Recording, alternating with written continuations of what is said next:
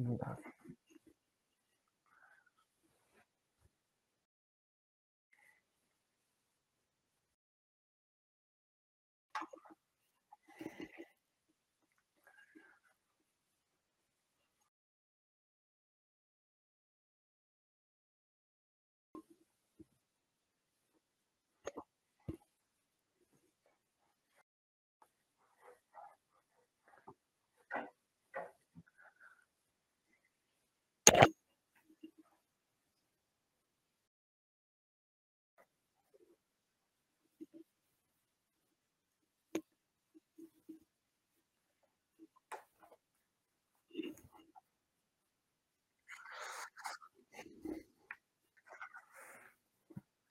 Meu amigo, graças a Deus, tudo jóia. Tô assim, eu tô muito feliz, cara. Assim, a noite de hoje foi magnífica, foi maravilhosa. Ver esse cara com Pera cara aí, de calma. trouxa, entendeu? Cara de trouxa, realmente. Aí, até apagou a luz aí, ó. Até Calma apagou aí, a luz. rapidão. Pera aí, pera aí, pera aí. Depois nós começamos de novo, pera aí. Mas, real,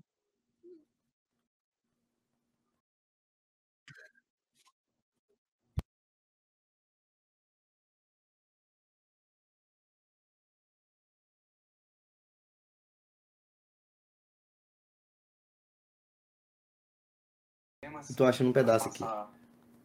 Tá? Não, o negócio é o seguinte. O 1 a 0 vai ter muita dificuldade na parte ofensiva. Eu acho que pode acontecer uma brincadeira aí também, viu? Uma brincadeira aí legal, legal, legal, inclusive. Tá? Não, negócio... Ai, vamos aí, galera.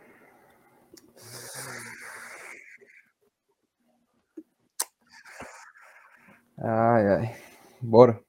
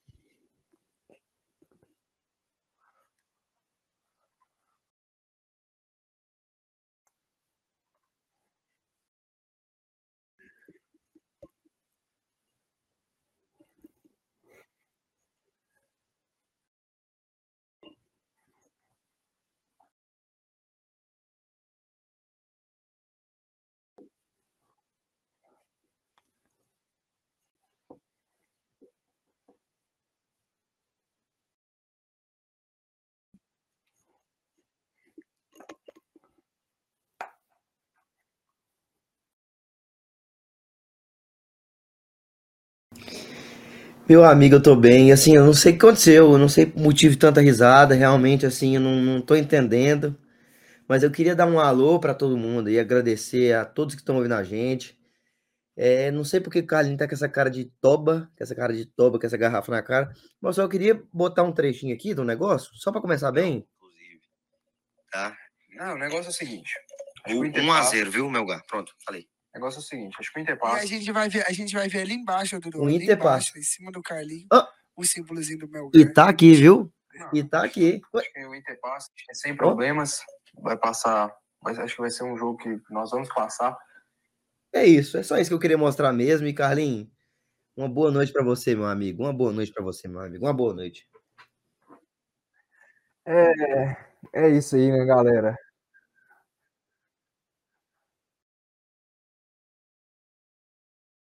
É, um adesivo aqui no meu armário aqui, os caras. É isso, né, galera? É, é, não tem nem o que falar. Tô aqui para mais um episódio de Sacada Podcast. Tô triste, muito triste, tô puto.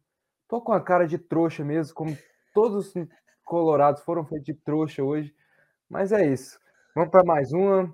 Não tenho medo, não fujo, porque eu tenho um compromisso com vocês, diferente de alguns aí que quando perderam foram eliminados, ficaram numa baitolagem para gravar, uma baitolagem ali. Vou recordar vocês a final do Paulista, ficou até falando, não, vamos gravar amanhã, não sei o quê. Mas é isso, eu não. Comigo tem isso aqui. Fui eliminado agora, mas estou aqui. Tenho um compromisso com vocês e é isso. Tá certo. Sou profissional.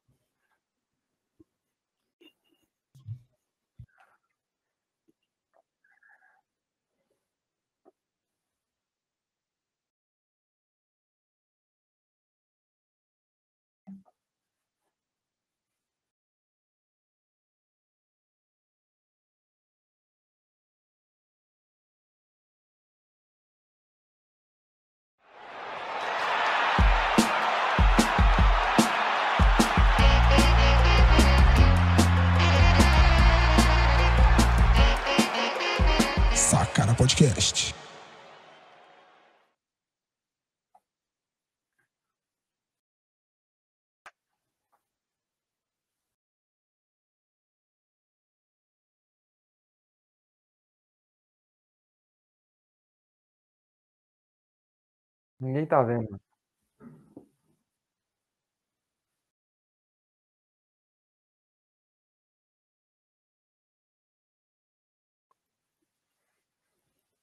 Já tá passando vergonha, João Vitor. Ser realista.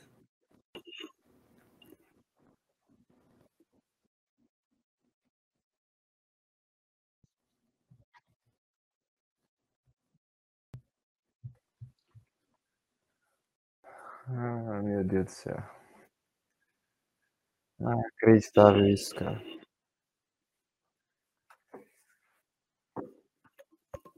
Carlinhos, quer falar do Vocês Inter pra você ficar preferem? mais leve logo? Ah, tipo assim, quando acabou o jogo, eu tava. Cara, sorte que quando acabou o jogo, eu, eu. A gente não grava, né? Depois que acabou o jogo, senão eu ia ser processado. Né? Eu queria já querer. Quando acabou o jogo, já queria entrar já pra gravar já.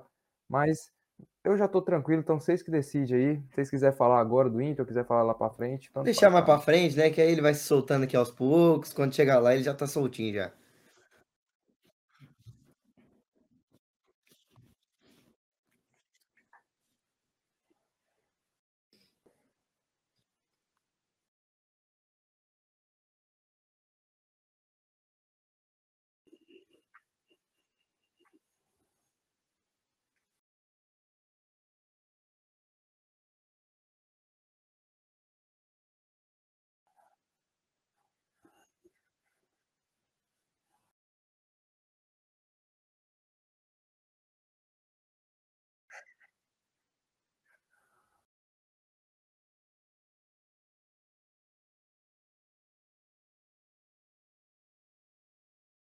Ah, sensação de. Sei lá, né, Um cara? gosto de Não sei. merda na boca, né? Gosto de bosta na boca, né? Hoje. Essa é a sensação. Hoje, mesmo sensação de beber mijo.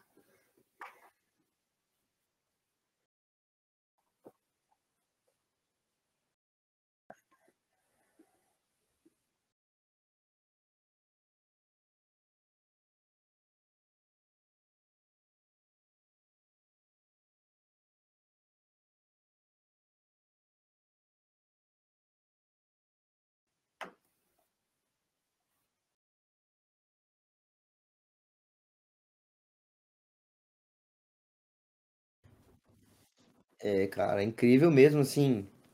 é, do, do jeito que foi o jogo. Eu fico muito feliz pelo Felipão, que eu gosto bastante dele. Eu gosto de- da pessoa que ele é. Um cara, assim, que. Bastante centrado, né, cara? É. E passou. Passou na bacia das almas. Ali num, num contra-ataque final ali do, do Vitinho puxando ali. Conseguiu um escanteio. Onde depois o próprio Vitinho cruza na cabeça do Vitor Roque, né, cara? Que é impressionante. Um cara de 17 anos que já mostra muito talento aí no futebol. E mais um que o Carlinhos vai falar aí. Ó, fica de olho, fica de olho. Vai falei, falar não. que falou, mas assim, Não, a gente sabe que vários craques aí. a gente sabe que não. Mas, cara, realmente assim, foi impressionante. Eu achei muito legal assim o gol no, no final do jogo. Pelo que eu tava ouvindo na, na rádio assim que eu tinha acabado de voltar do futebol, deixei um amigo da casa dele. E aí, cara, eu ouvi, eu tava ouvindo na rádio e impressionante, cara. O que o, o que o Furacão fez nesse jogo assim é histórico, cara, histórico.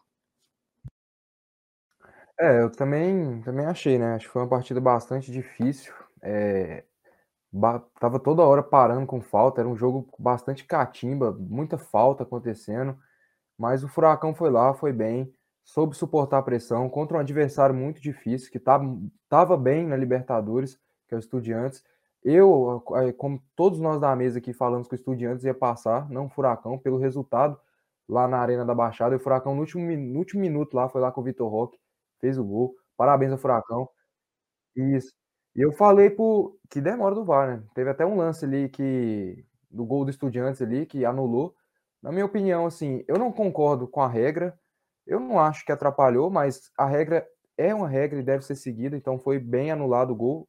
Por mais que eu não concorde com a regra, acho que ela tem que ser mudada, adaptada ali.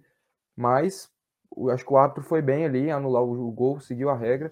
E assim, é, o que eu falei, tava falando com meu irmão, né? O Furacão é um time que subiu com o Goiás em 2012. O Goiás foi campeão e o Furacão subiu com o Goiás, terceiro.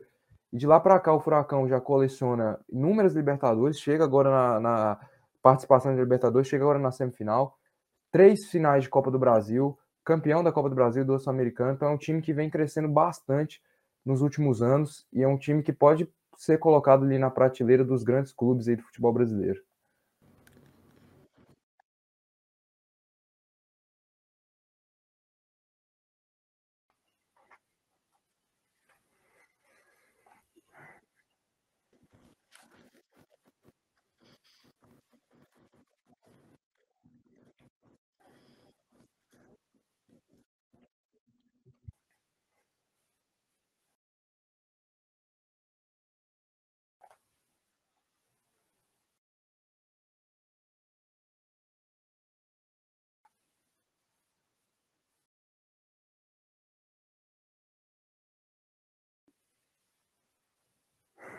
Esse cara tá falando aí.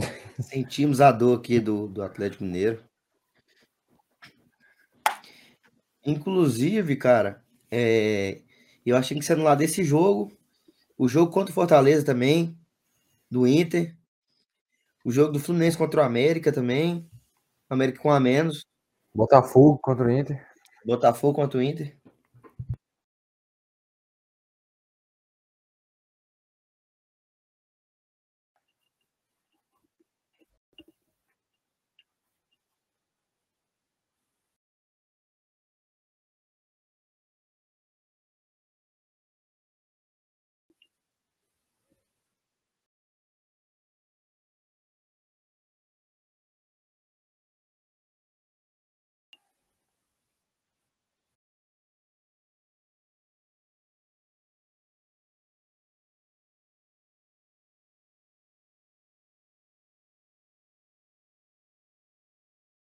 Que isso, cara?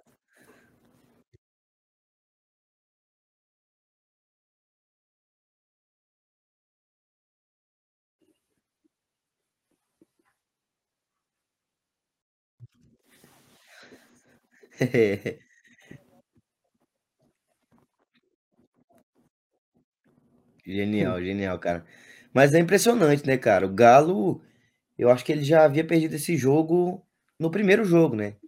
Porque abrir 2 a 0 e tomar um empate daquela forma, do jeito que foi. E aí, todo mundo acreditava que o Palmeiras passaria com facilidade. Não com tanta facilidade, mas que passaria assim no, no tempo regulamentar. Só que o jogo virou de cabeça para baixo de uma hora para outra, cara. Realmente virou de cabeça para baixo de uma hora para outra. Uma expulsão ali do Danilo, que para mim foi corretíssima, as duas, inclusive, para mim foram corretíssimas.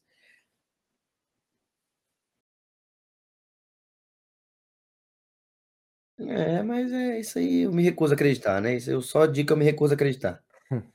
Mas, cara, é, o, o, o Galo começou a apresentar um bom futebol, começou a apresentar. Só que a gente tem que dar também é, muito crédito ao que o Palmeiras fez. É o que a gente vem falando aqui, que o Palmeiras é um time que tem muito recurso para jogar, muito recurso. Ele consegue jogar em cima, consegue jogar se defendendo, inclusive com dois a menos ali no final do jogo, se defendendo bastante, entendeu? E o Palmeiras realmente mostrou que é aquele time que é foda de ser batido, viu? Realmente é foda de ser batido. É, é um.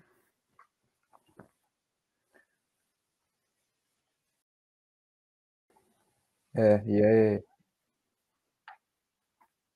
Não, e, e é um é um time que, cara, vai indo aí em busca do seu, da, da sua quarta Libertadores, da sua terceira seguida. Nunca, eu nunca tinha visto isso na minha vida de, de um time tão regular assim. O, é, Libertadores ganhou duas e já está próximo de chegar. Tem o caso do, do Boca Juniors, né, que nos no início dos anos 2000 dominou bastante, mas eu não vi. Eu tô falando que eu vi.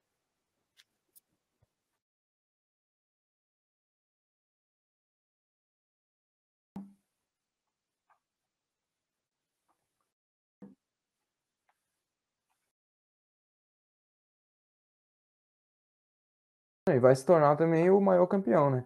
E assim, como eu já tinha falado, né, o time do Palmeiras é um time muito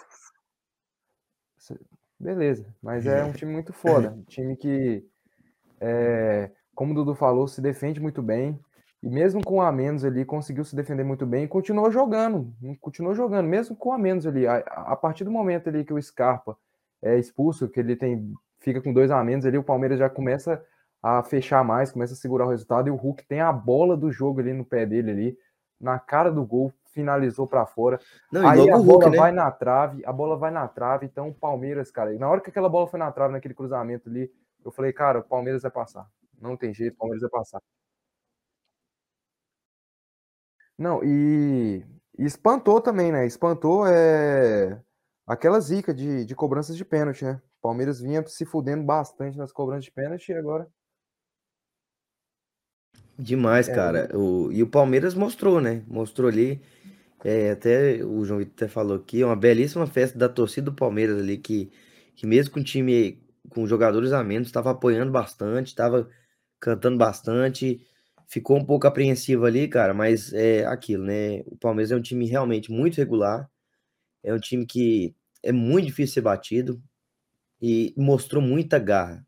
Você vê que uhum. realmente mostrou muita garra. Mas já no lado do Atlético, cara, é complicado, né? Você tem um jogador como o Hulk, que para mim pipocou, para mim o Hulk pipocou, entendeu? Porque teve a bola do jogo, não só ele, né? Teve até o, o, o Jair teve uma bola de cabeça ali que ele chegou entrando para cabecear ali também. É, cara. Mas realmente o Galo tinha muita dificuldade de passar ali daquela marcação muito forte do Palmeiras parecia um time muito apático também. Eu senti o Hulk, teve uma hora que a câmera fechou no Hulk. É, ele mostrou uma. Teve, tava com semblante de, de estar meio chateado. Mas, cara, eu acho que ele tinha que estar com mais sangue no olho. Entendeu? Mais sangue no olho, vontade de querer vencer, de querer fazer. Entendeu? E, e coisa que ele não mostrou. Que ele não, teve a bola e... do jogo no pé dele. E a questão, assim, até do mental, né? O mental do Palmeiras é muito forte, muito forte mesmo mesmo com dois a menos ali, tudo, tudo indo contra ali. O Palmeiras foi lá na, nas cobranças de pênalti, foi bem, acertou todas. E, cara, para mim, o Galo criou as melhores chances, falando a parte do Galo, o Galo criou as melhores chances, teve chance para sair classificado, mas acabou desperdiçando algumas chances ali que, que não dá. Não dá. O Abel Ferreira novamente eliminando o Cuca pelo terceiro ano seguido, tirando Libertadores do Cuca. E o Galo sobra só o brasileiro agora, cara. Um time que investiu bastante, que é, projetava chegar longe na Copa do Brasil, longe na Libertadores, está brigando pelo título brasileiro. Agora o Galo resta só com o, o, brasileiro e muito longe do Palmeiras, que é o primeiro colocado, muito longe mesmo. Então, um ano realmente para esquecer do Galo, um ano difícil. Vamos ver se o Cuca consegue pelo menos recuperar um pouco a autoestima para o ano que vem desse time do Galo e tá ali, faz alguns jogos, jogos bons, mas acaba não vindo, não chegando o resultado, né? Como foi contra o Inter, como foi contra o Atlético Paranaense, como foi agora contra o, contra o Corinthians e agora contra o Palmeiras, né? Nenhuma dessas partidas o Galo jogou mal, nenhuma. E mais o resultado, que é o mais importante, Acabou não veio nenhuma.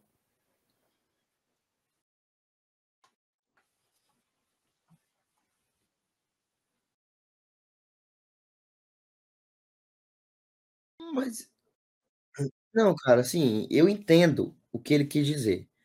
Porque muitas vezes, quando tá 11 contra 11, o jogo fica até mais aberto. Entendeu? Eu acredito muitas vezes. É igual eu vi o, o Diniz até falou isso aí no jogo contra o, o América Mineiro, que eu até citei aqui. É, o time, quando ele tá com a menos, ele vai tentar se retrancar mais, entendeu? Vai se fechar mais, muitas vezes vai abrir mão de, de atacar, de jogar mais, entendeu? E acho que tendo isso, muitas vezes fica difícil. E vai às vezes tá mais dia- também, né? é. Vai se dedicar mais aos jogadores. Exatamente, é. E, e Tem o- isso que o cara, inclusive, até falou dessa coisa do mental, cara, é, impo- é é impressionante no time do Palmeiras. Eu acho que isso o Abel trabalha bastante nesse time do Palmeiras. Porque você pega um time forte igual o Galo, na casa dos caras, os caras 2 a 0 e o time Cara- conseguir aquela retomada ali, cara. Então, assim, realmente é Não impressionante. desorganizando tempo nenhum, cara. Não desorganizando, mantendo foco na a cabeça na partida. Então, realmente, assim, cara, eu acho que isso é muito. É algo de. de Mas, algo louvável da é, gente e, comentar aqui. e mais aí já vem um problema já, né? Já o Danilo e o Scarpa, dois jogadores importantíssimos, foram expulsos. Não vai jogar a semifinal contra o Furacão, que vai ser um jogo complicadíssimo contra esse time do Furacão, muito difícil mesmo. Desfalque importante pro Abel aí.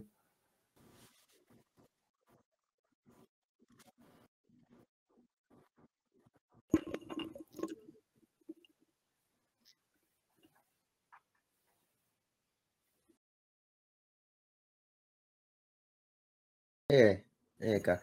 O primeiro jogo é, é onde? Primeiro jogo na Arena da Baixada. Ah, entendi. Decidi em casa. Ah, entendi. É. Dois falcos assim que realmente são complicados, cara. Realmente são complicados. Mas o time do Palmeiras, inclusive sem os caras, ele manteve o foco, né, cara? Manteve o foco e manteve é, a organização.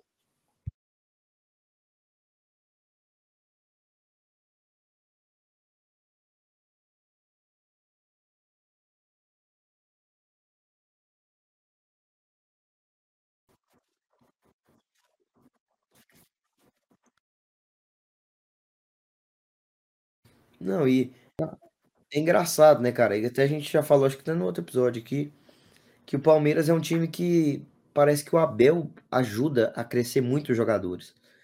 Você via o Veiga sendo o cara do time, entendeu? Há um tempo atrás, agora foi o Scarpa. Então é uma. É uma. É, me fugiu a palavra, é um protagonismo que muda muito, entendeu? Dentro desse Muda time muito. do Palmeiras. Ah, e quem.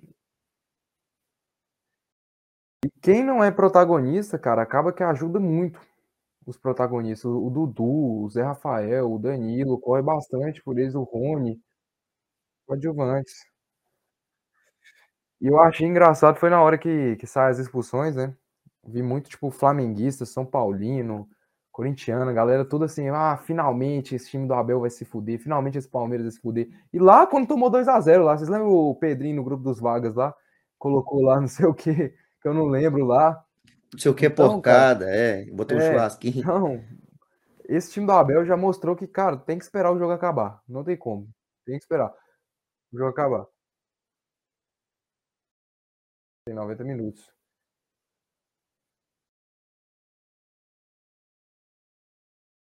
Que com o Peter. E você, João Vitor, como São Paulino, vendo o Palmeiras nessa ascensão toda aí, como é que você se sente aí? Feliz? Palmeiras, se ganhar a quarta Libertadores, cara, tem tudo pra ser um dos. O maior time aí do futebol brasileiro, cara, de história, velho. São quatro Libertadores, dez brasileiros, quatro Copas do Brasil.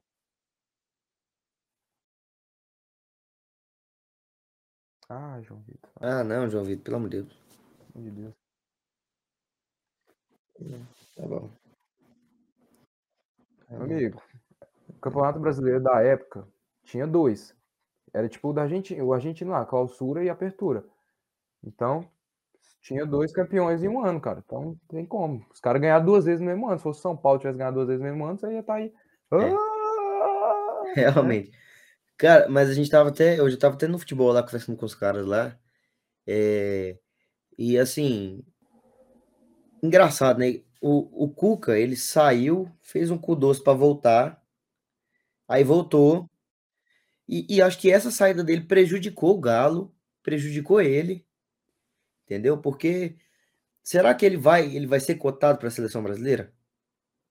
Ah, não, não falo de jeito nenhum, mas assim, acho que Depende, depende, que a gente não sabe como que, que tá a seleção brasileira, que a gente, eu não vejo, eu tô realmente com muita dificuldade de ver quem que vai substituir o Tite. Então, cara,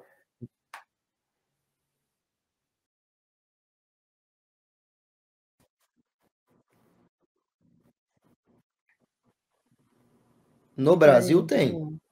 Não, não tem. Brasileiro não. Brasileiro, brasileiro, brasileiro.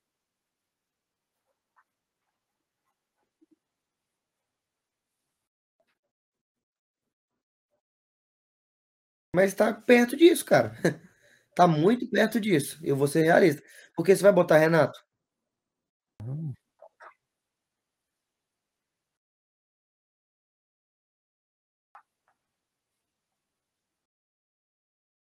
O Renato não é um cara que pode ter mais o perfil da seleção?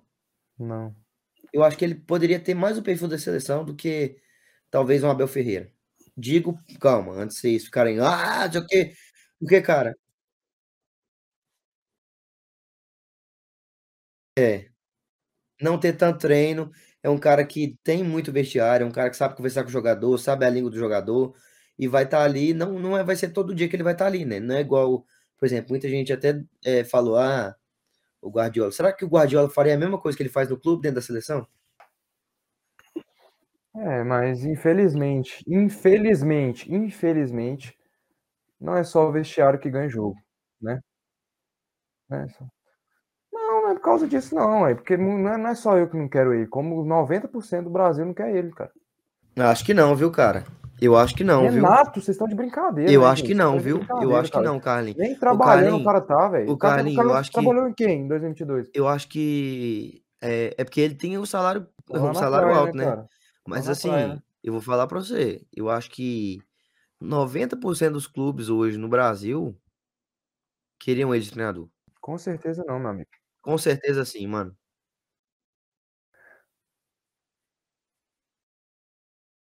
Não, E é um não ca vai atrás, não vai atrás. mas Pra ele é mim, um cara Renato que é tá muito bom, descartado. cara, ele é muito bom, cara. Não é muito bom. Ele pode ele é muito bom realmente no vestiário, no boleiro, mas o o tático dele ali é muito muito ruim. Não sou eu que estou falando isso, várias pessoas estão falando isso. Tem até um podcast do Souza, que trabalhou com ele aqui, ó, no lá no Grêmio, o Souza falou, muita resenha, pouco trabalho. Então, cara, é um cara que realmente Mas é você muito você acha que o cara ganhou a Libertadores de resenha. Não, meu amigo, não foi, mas a gente Você sabe acha que ele ele chega na final de outra Libertadores de resenha? Cara, a gen a gen a gente sabe a gente sabe que ele pegou um time bem ajustadinho, bem ajustadinho, fez ele tem o mérito dele ali de ter de ter pegou o pegou o Grêmio bem ajustadinho, cara, bem ajustadinho sim, E o do Grêmio Flamengo? realmente bem ajustadinho. Ele realmente colocou as mudanças dele ali, que era colocar o Arthur e o Ramiro ali no time do Grêmio ali, que o Grêmio cresceu cresceu mais de futebol. O Flamengo, cara, o Flamengo é obrigação qualquer treinador que pegar o Flamengo ir pra final, e sem contar o caminho que ele teve, né, Defensa e Justiça, eh, Olímpia e Barcelona do Equador, né, cara. Ah, não sei, cara, um eu acho ele caminho um bom treinador. principalmente com um caminho desse, cara. Eu acho que ele é um bom treinador, cara, eu acho que ele é um bom treinador. Eu não acho que ele é o o o fodão, mas o que eu é, o que eu falei foi isso mesmo, de questão de tempo de treino, que o cara vai estar todo dia com os jogadores.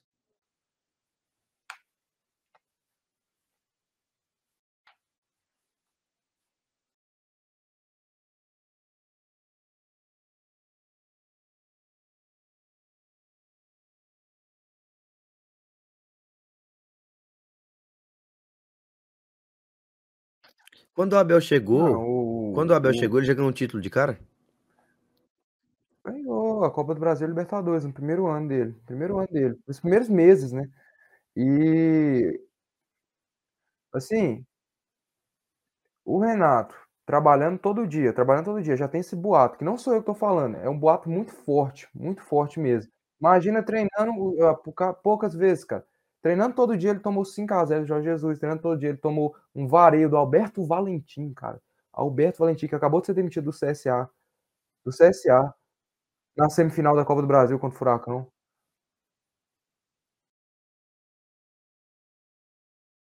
Não, e convenhamos aqui, convenhamos aqui, se ele é tão bom no vestiário, por que que ele não co conseguiu fazer o Flamengo ser campeão, cara? Porque o elenco do Flamengo era muito bom, é Por muito bom, Pedro, Gabigol, Michael, Por muito quê? bom. O Andrés? Pereira, meu amigo. Não, não foi Andreas Pereira Não ali, não foi? Beleza, não, Andrés Pereira, sim, Andrés Pereira, Andrés Pereira entregou, mas ele tinha condição de ter ganhado o Palmeiras, cara. Não tem um. Ah, mas futebol é isso aí, cara. Futebol é isso aí. Do outro E lado assim, tem o e eu, e eu lembro, e eu lembro que tinha muitos flamenguistas, muitos flamenguistas que falavam, mesmo o Renato sendo campeão, não deve renovar com ele. Mesmo o Renato sendo campeão da Libertadores, não se deve renovar com ele, cara. É Porque o negócio também do Flamengo aqui, o sarrafo é muito alto por conta de 2019. A gente sabe disso. É, O início dele foi muito bom. A gente lembra disso. A gente lembra que ele metia goleada em todo mundo, passava o carro e não sei o quê.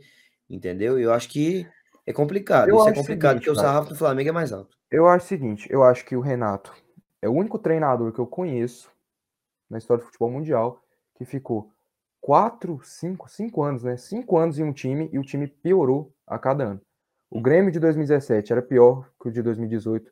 Não, o Grêmio de 2017, o de 2018 era pior que o de 2017. O de 2019 era muito pior que o de 2018. E o de 2020 era muito pior que o de. Calma, e o 2020 era muito pior que o de 2019. E o de 2021 era mil vezes pior que o de 2020. Então o trabalho dele lá no Grêmio foi só regredindo. E ele ficou cinco anos. A teoria é qual? Calma aí, rapidão. A teoria é o treinador ficar cinco anos tendo tempo de trabalho bonitinho para trabalhar, tempo para trabalhar, para ele implementar sua filosofia de jogo. A teoria é só ó, crescer. O Grêmio só decaiu.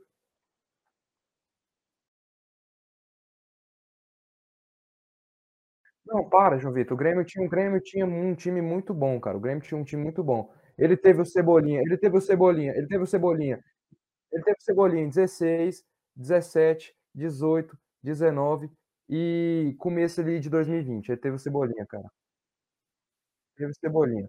E sem contar, e não, e sem contar, e sem contar as contratações que ele pediu no Grêmio, que todas fo- foram, foram ruins. O Grêmio tinha dinheiro, o Grêmio tinha muito dinheiro, cara, justamente por causa dessas vendas, muito dinheiro mesmo o Grêmio tinha. E ele pediu André Balada, Thiago Neves, Robinho, eh, Tassiano, Bruno, Bruno Cortez não foi, ah, foi ele que pediu o Cortez? Bruno Cortez. Ou seja, cara, não tem como defender o Renato, cara, não tem como defender o Renato. Nessas questões. Eu acho que assim, você não. Eu acho que você pinta ele como um cara muito inferior do que ele realmente é, cara. Ele não chega em final de Libertadores é. brincando, Eu jogando ele futebol, é. não, Eu cara. não acho que é. Eu não acho que ele é, é, um treinador para assumir a seleção brasileira. Eu já falei em outros podcasts que ele é um treinador superestimado, superestimado bastante. Eu lembro contra o Santos, ali o Santos com um elenco mil vezes pior que o do Grêmio, todo mundo colocando o, o Grêmio na semifinal. O Santos foi lá e meteu 4 a 1 no time dele nas quartas de finais da, da Libertadores, acho que 2020. Então é um cara, velho, que realmente não dá para confiar. Eu não confio no Renato. Eu preferi até o Cuca. Preferi até o Cuca do que o Renato na seleção, cara. E olha, tem um tabu. Acho que o Cuca não. não- acho que o, o Renato. Cara, eu acho que o Renato ganha. Cara, tem muito tempo que o Renato não ganha do Cuca, viu, velho? O Renato tá sem time também, né, meu amigo?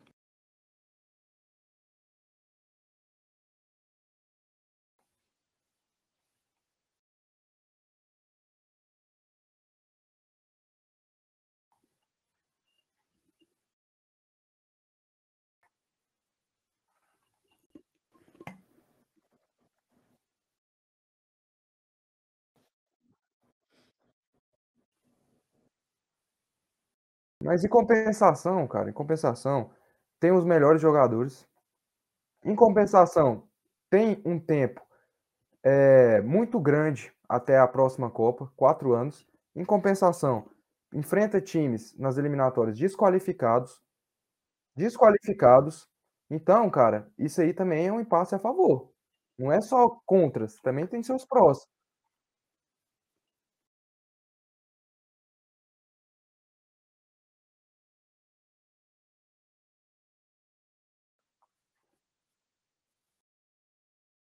Cara, mas é isso. Todo treinador.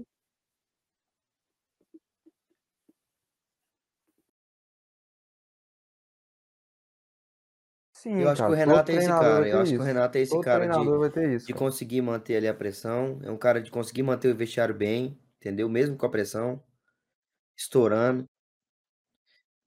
Eu acho que seria um bom nome, viu? Eu acho que o. Cara, eu acho que o Dudu não vai parar de pagar pau pro Renato até o Renato voltar pro Fluminense e fazer a mesma coisa que ele fez pro Fluminense lá em 2014, lá quando ele foi péssimo no Fluminense, foi demitido. Eu acho que, eu acho que ele não vai. Acho que, sabe? ele cara, mas vai faz, parar faz parte, disso, né, Faz cara? parte, faz Cara, e parte. sem contar que em 2008, cara, ele tinha o melhor elenco do Brasil, cara, e perder uma final pra LDU foi muita sacanagem. Ó, cara, Cícero, Dário Conca, Thiago Neves, o Washington, cara, todo, todos esses caras no auge, velho, voando. Perder pra LDU, mano. Hum, eu quero falar desse assunto, não, mano. Foi o pênalti.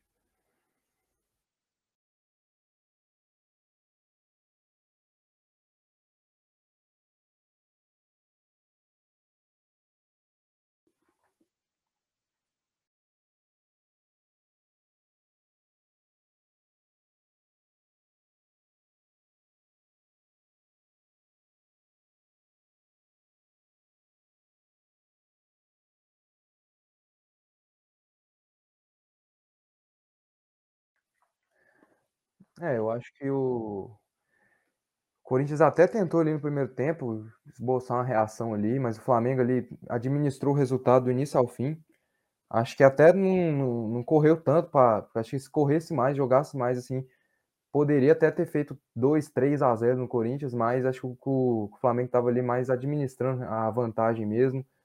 E o Arrascaeta, cara, é assim, o Arrascaeta, é, eu realmente eu acho que, que ele deve é, deve sim, acho que ele conseguiria jogar, respondendo aquela pergunta que, que, que, a gente fez, acho que no podcast passado, acho que ele conseguiria sim jogar nesses times nível médio lá da Europa, porque o cara é muito bom, o cara é muito inteligente, o cara é muito craque. E o Gabigol perdendo gol, cara. O Gabigol perdendo mais gols na cara do gol, perdeu acho que uns quatro gols, poderia ter aumentar a vantagem ali. É. Cara, mas o, salvando. Não, não salvando, né? Mas. É. Que bola do Arrascaeta é. também, né, cara? Não, que, que bola do Arrascaeta. Mas cara. eu acho que o Arrascaeta ele conseguiria jogar assim, mas é um cara que não tem por que ir, cara. Não tem por que ir. Queria ir lá pra Europa pra ser mais um.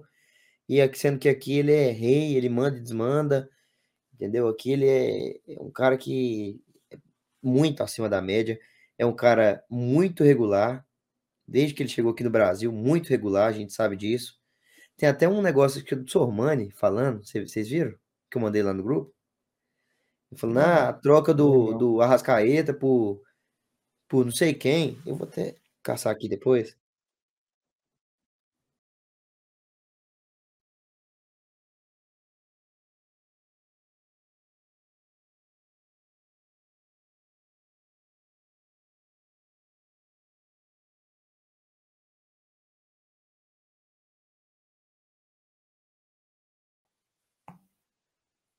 O Inter quase trouxe ele. O Inter, por muito pouco, não trouxe ele lá no defensor, quando ele estava lá no defensor do Uruguai.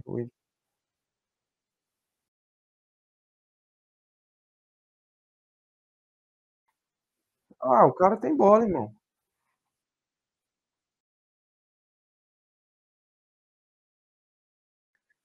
É, mas aí é uma pergunta que não tem como. Tá falando de quem?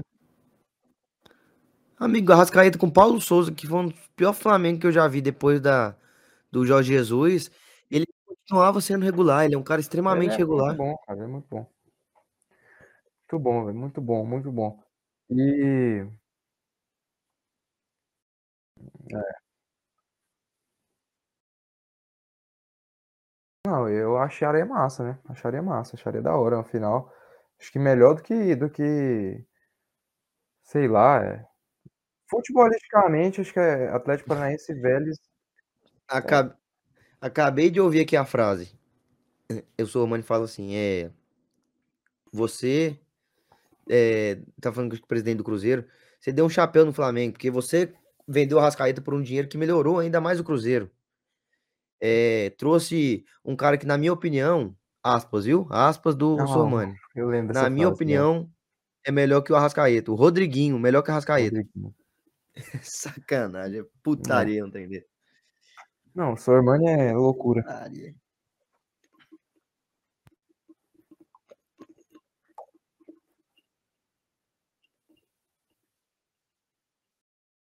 Mas é. E o Corinthians, cara, pelo lado do Corinthians, acho que o Corinthians agora tem que focar o seu máximo e eliminar o Atlético Goianiense. Jogar mais bola, tem que jogar mais bola. Por mais que os dois aqui da mesa, os dois atleticanos aqui vão ficar bravos comigo, né? Dois Mas ele tem que jogar mais filho? Tá bola. louco? Tem que jogar mais bola, porque vem jogando mal com o Vitor Pereira.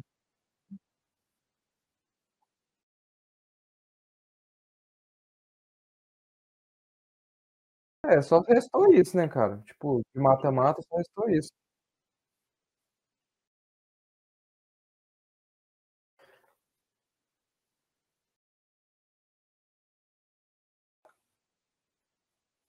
Não, se ele perde, meu amigo, se ele perde, se ele perde pro Palmeiras e perde pro e é eliminado pro Atlético, perde pro Palmeiras sábado, sábado ou domingo, não sei, foda-se, e é eliminado pro pro Atlético Goianiense, acabou, cara, ele é demitido, que eu acho um erro, eu acho que ele é um bom cara, Vitor Pereira, acho que do, dessa safra aí portuguesa que veio aí, eu acho que ele é um dos melhores, o Vitor Pereira, mas Comete também seus erros, né, cara? Comete seus erros, mas eu acho que ele é um, ele é um bom treinador. Eu gosto do Vitor Pereira e eu não demitiria ele, mesmo em caso de eliminação na pro Atlético Goianiense na Copa do Brasil. Mas a gente sabe como é que é o futebol, né?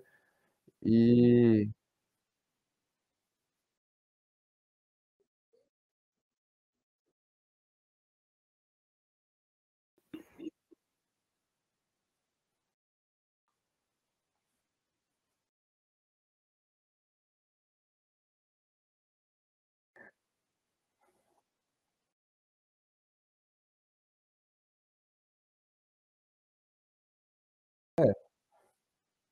Cara, mas assim, eu queria até perguntar pra e vocês, antes, calma aí, Carlinhos, de é, qual que é a opinião de vocês sobre o trabalho do Vitor Pereira no todo, entendeu? No todo.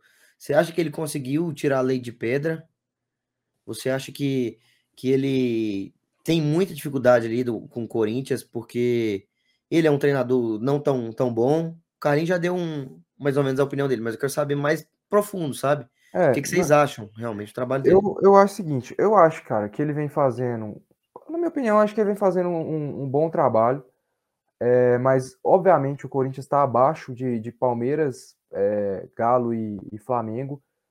Tem um bom time ali, mas tem um pouco de dificuldades, como o João Vitor falou, a- as lesões.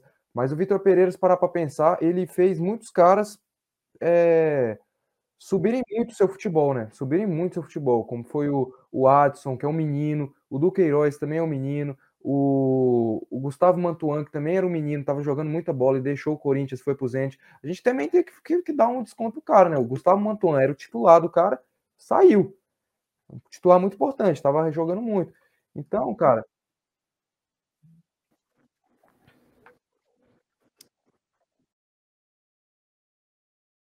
né, foi mais sacanagem. É, Mas e eu acho assim, velho. Só terminando, eu acho que o, que o Vitor Pereira, na minha opinião, deve ser mantido, mesmo com a eliminação. Acho que é um. É um ele já mostrou que, é- que tem potencial, que é um bom treinador. Leite de pedra, eu acho que também não, né? Mas eu acho que.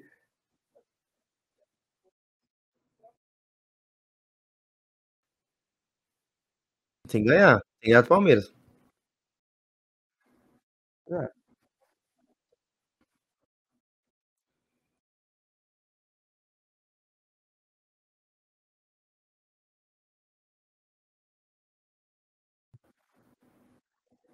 não, pra Cara, torcida mas seria, é cara. Muita coisa, cara. seria.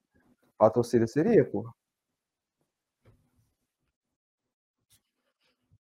Não, a torcida com certeza vai pedir a cabeça dele, cara. A Cara, torcida vai pedir, com certeza. é, eu concordo com o que vocês falaram aí. Inclusive até do William, que era um cara que a gente esperava bastante. Era um cara que a gente esperava bastante, como foi o Douglas Costa no, no Grêmio. E acabou não apresentando muito futebol. Teve algumas partidas, uns lapsos, mas nada demais. Realmente nada demais. E era um cara que gente esperava muito. Cara, eu acho que assim, é, eu acho que o William, todas as vezes que eu vi o William, eu vi um que era um cara tipo diferenciadíssimo. Claro que faltou ele resolver mais o jogo, botar a bola no debaixo do braço, fazer gols, dar assistência, que é isso que a gente espera. É, de um cara que chegou no patamar ele dele, né? falou, ele, é, ele falou assim: "Ah, eu, eu nunca fiz, nunca fui de fazer gols, nunca fiz 20, 30 gols na temporada". Mas pelas apresentações dele, pelo, pelo que eu vi, pelas apresentações, ele se mostrou um cara diferenciadíssimo, um cara que quando estava em campo um cara que desequilibrava pro lado do Corinthians.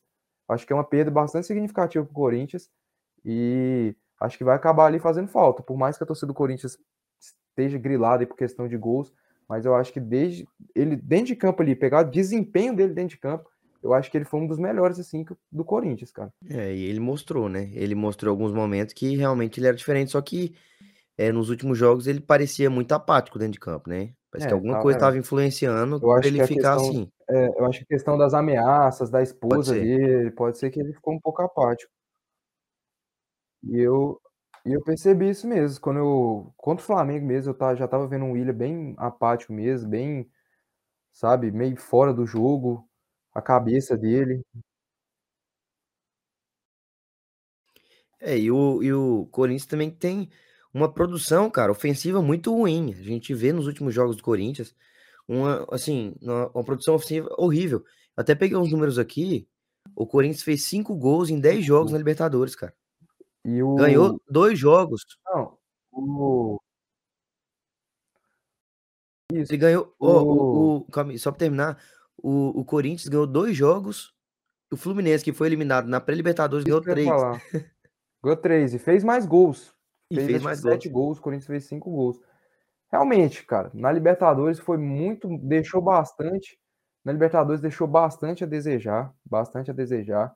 É, O Corinthians estava realmente com essa dificuldade ofensiva, tanto que trouxe o Yuri Alberto para ver se consegue resolver. Até agora não, não resolveu muita coisa. É o Mas- 007. É, isso. Yuri Alberto Mas 007. vamos ver. Vamos ver, né, cara? Realmente, ofensivamente, o Corinthians vem deixando a desejar. Porém, né, no Campeonato Brasileiro conseguiu ganhar alguns jogos, mas jogos que era para ter ganhado também, acabou perdendo. Não sei se era por causa disso, de estar nas três competições, acabou prejudicando. Mas é um. Ah, mas muitos times, cara, muitos times estão aí te- pegando firme aí. E, cara, assim, é, é complicado também, né? O Yuri Alberto chegou como para ser um cara para resolver ali o time do Corinthians, um cara para realmente é, mudar o time do Corinthians, porque se esperava bastante dele, pelo que ele fez no Inter, entendeu? E não vem mostrando esse futebol. Não deu um chute no mas- gol. É, cara, um mas eu acho que, gol. assim, culpar o Yuri Alberto acho que é bastante. É, bastante complicado, né, cara? Porque não foi só ele que, que, que tá mal, o Corinthians inteiro, o esquema de jogo do Corinthians não vem sendo favorável. É, Mas não é culpar o cara, mano. Não é culpar Não. o cara. Eu acho que é. Eu acho que é. Eu acho que ele tem, sim, um pouco da passada de culpa, porque ele chegou pra ser um cara. Não é, ele não é o problema do Corinthians, mas ele tem uma passada de culpa. Porque ele chegou pra ser um cara diferente, um cara que resolveu o, o problema ofensivo do Corinthians e o cara não deu um chute no gol, cara. Não, cara, mas é Um complicado. chute no gol, complicado. Que, que lance que o Corinthians criou nesses jogos que ele jogou, que o Yuri Alberto teve condições de finalizar no gol. Pois é, mas o que a gente esperava dele era mais ou cara. que é o Gabigol no Flamengo, é um Não cara dá- que saísse não, pra buscar o bola. Gabigol ia dar conta, cara. Não, eu tô falando que é um o cara que saísse pra buscar também. bola, um cara que saísse pra tentar alguma coisa. Ele Cara, sai, os lances individuais bola, dele são fracos. Dar uns lances individuais, As mas bo- o cara E- não vai pegar a bola, não vai driblar todo Então, mundo, né, cara? beleza, mas o que eu tô falando é assim, o que que o torce- já que a bola não chega tanto, que é isso que a gente até falou, a bola não chega tanto no ataque do Corinthians. Tem problema de produção ofensiva. Defensivamente, o Corinthians é um time muito organizado, a gente percebeu isso. Só que, cara, ofensivamente a bola não chega. Mas o que que o torcedor do Corinthians, o que que a gente aqui que conversa sobre isso, o que que a gente olha no cara? É lance individual, entendeu? É tecnicamente uma bola que ele vai pegar ali, vai dar um passe, vai dar não sei o quê. E, cara, ele erra muita coisa. Ele tem muita Não, dificuldade. eu acho o seguinte, cara. Eu acho o seguinte. Eu acho que o Yuri Alberto vem sendo prejudicado pelo estilo de jogo do Corinthians, bastante prejudicado mesmo. Eu lembro que até no Inter, o Inter, quando ia jogar propondo o jogo, assim, tendo que propor o jogo, é, ele tinha bastante dificuldade, porque ele não é um cara forte fisicamente. Ele não- o Yuri Alberto não vai ser um cara que ele vai segurar o zagueiro aqui, que ele vai matar no peito, vai ganhar uma disputa de bola no corpo com o zagueiro. Ele é um cara ele é um cara técnico, ele é um cara técnico, ele é um cara que num contra-ataque ele vai matar o jogo, ele é um cara que numa finalização que sobrar ele vai matar o jogo, ele é um cara muito rápido, ele é um cara que precisa de campo para correr, campo para jogar. Então, eu acho que esse estilo de jogo do Corinthians assim vem, vem não prejudicando só o Yuri Alberto, mas vem prejudicando vários jogadores do Corinthians, cara, vários. O Roger Guedes também vem sendo bastante prejudicado. Então, cara, eu acho melhor o Vitor Pereira repensar um pouco e tentar fazer um estilo de jogo que as suas peças se ade adequem mais, cara. E- sabe? É, não- é complicado, isso é muito complicado, porque inclusive aquilo que a gente falou, de um- dele ser um cara que muda bastante, é um cara que muda bastante o, o time. Eu acho que ele tem essa, é, um, um negócio na cabeça dele de, ah, o cara foi bem no treino, eu vou colocar ele. Foi bem no treino, vou colocar ele. Só que não é assim, porque é muito sequencial, é, é muita coisa, entendeu? Que acontece no futebol brasileiro, é muitos jogos. Sacana Podcast. Fala pessoal, retomamos aqui a gravação. A gente teve um, pro- um grande problema no meu microfone que desde o começo do programa deu pau, eu peço perdão, mas vocês conseguiram escutar o que o Carlinho e o que o Dudu falou o programa inteiro. O meu agora está funcionando, tá dando tudo certo. Torço pra Deus, cara, porque nossa, toda vez que a gente conseguiu gravar um programa, acho que dois programas inteiros sem dar problema, e aí voltou a dar problema, mas agora acho que tá tudo resolvido. Vamos prosseguir, a gente tava falando do jogo da Libertadores, tava falando do Corinthians principalmente, o Dudu tava falando uma parte importante aí do Vitor Pereira. Então deixar retomar aí. Sorte que eles falam mais do que eu, então não teve grande perda no nosso programa. Peço perdão, então tenta dar uma entendida aí, porque eu não- acho que eu não consigo fazer muita coisa na edição, mas eu vou ver o que eu consigo fazer amanhã pra vocês. Não, mas estamos de volta aí. Probleminha é que aos poucos a gente tá aprendendo a mexer aqui nessa plataforma também. Aos poucos a gente vai sacando como funcionam as coisas e vai deixando tudo firme para vocês. Não, aos Mas poucos a o- gente vai ajeitando tudo. É, mas o que eu tava falando, cara, é que esse time do Corinthians, eu acho que é um time que muitas vezes até não propõe tanto jogo, Carlos. Você falou que o Corinthians propõe muito jogo, não sei o quê. Mas é um time que não propõe tanto jogo. E o Yuri Alberto era um cara que eu imaginava que seria um cara de mais mobilidade, que saísse mais da área para buscar jogo, que saísse, desse um dois ali, um passe, alguma coisa. Coisa que eu não vejo ele fazendo com, com pelo menos com o que eu esperava, porque ele chegou para ser um cara muito grande. Ele chegou para sanar os problemas do Corinthians que ofensivo. Ele ganha 1 milhão e 300 por mês, né, cara? Pois é. E Mas- até agora não vai mostrando, cara, não vai mostrando. Cara, assim, nesse jogo, nesses jogos assim que eu vi do Corinthians, É, o Corinthians teve um pouco é, o Corinthians bola, teve um pouco a contra o bola, cara, contra o Atlético Goianiense, contra o Havaí, contra o, o acho que até ali no, no início do, do primeiro tempo ali contra o Flamengo tava até bastante equilibrado ali os dois times ali, mas eu acho que é isso, cara. Eu acho que o Yuri Alberto ele precisa que mais gente também esteja rendendo. Como eu falei, o Corinthians caiu muito de produção, muito de produção mesmo nos últimos jogos. E não, é só o Yuri Alberto que vem sendo prejudicado, como é o, o Roger Guedes, os pontas também. E como o Dudu falou, essa questão do rodízio aí também é bastante complicado. Ele muda muito o ataque, muda muito o ataque do Corinthians. Contra o Flamengo, primeiro jogo, ele estava com o Adson, com o Mosquito e o, o Yuri Alberto. No segundo jogo, ele já estava com, com, acho que com o Adson, com o e com o Yuri. Então, cara, é um cara que muda bastante e acaba, acho que, prejudicando, né, velho? E a- acho que também a questão, o Yuri, poderia também deixar, às vezes, o Yuri jogando os 90 minutos. Acho que o Yuri jogou poucas vezes os 90 minutos, sempre foi substituído ou entrando nesses sete jogos. Se for pegar os que ele foi titular, acho que tá ali uns cinco que ele começou jogando e não jogou os 90 minutos. Outros ele foi entrando no- no segundo tempo ou foi substituído. Então acho que também tem que dar um pouco de tempo, cara. Lógico que, que ele tá devendo, também acho que ele tá devendo, mas tem outras coisas ali por trás que estão prejudicando não só ele, mas como vários atacantes do Corinthians, cara. O Roger Guedes vem sendo um deles, cara. É, rapaz. Então, assim, vamos ver o que, que o Vitor Pereira vai fazer. Ele tem agora duas decisões importantíssimas pela frente. Campeonato Brasileiro, para não deixar o Palmeiras dispa- disparar, precisa fazer gol, precisa ganhar do Palmeiras, dentro de casa, com o apoio da sua torcida. E na quarta-feira recebe o Atlético Goianiense, tem que reverter um placar de 2 a 0 E a gente sabe que pode ser uma vantagem para o Corinthians, que o Atlético Goianiense toda vez que vai jogar fora de casa, tende a se abrir para jogar de igual para igual. Mas a gente viu contra o Nacional pela Acho que Sul-Americana. tava com três zagueiros, não tava? Não, Não? com dois. Teve um jogo com o Atlético com três, não teve, não? Não que eu me lembre de cabeça agora, eu não lembro não. Mas a gente, mas aí o que pode se a gente pode pegar de base que o jogo contra o Nacional lá em Montevidéu, o Atlético veio fechado e aproveitou o contra-ataque. E a gente sabe Não, que e a- Até esse vai- jogo agora, né, cara? Até esse jogo agora contra o Nacional contra o Nacional, o Atlético aproveitou bastante os contra-ataques. Bastante contra-ataques ali. Então, assim, o Corinthians tem que armar um jeito ali, a torcida tem que chegar em peso, tem que comparecer ali para que o time consiga reverter esse placar, cara. Porque o Corinthians montou um time que também não é barato, é um time caro, um time que é para render e ficar jogando é, só brasileiro igual o Galo, que a gente até comentou agora, é, jogando só o brasileiro, eu acho que é muito prejudicial.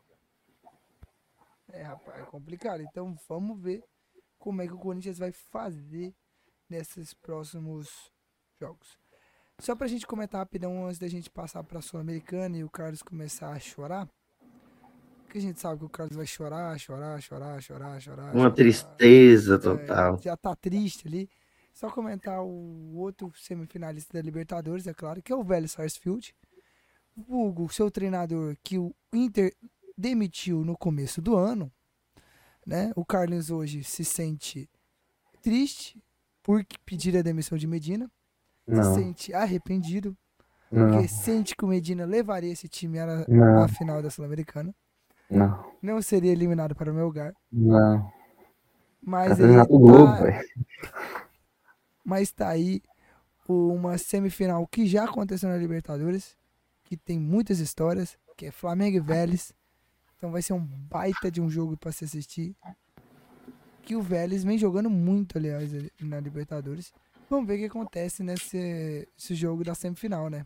Eu sou Vélez, viu? Eu sou Não, muito eu Vélez. Sou muito Vélez. Eu também sou muito velho, sou muito Medina. Inclusive tem uma, uma, uma união do Fluminense com o Vélez, não sei se vocês sabem aí. Sei, sei.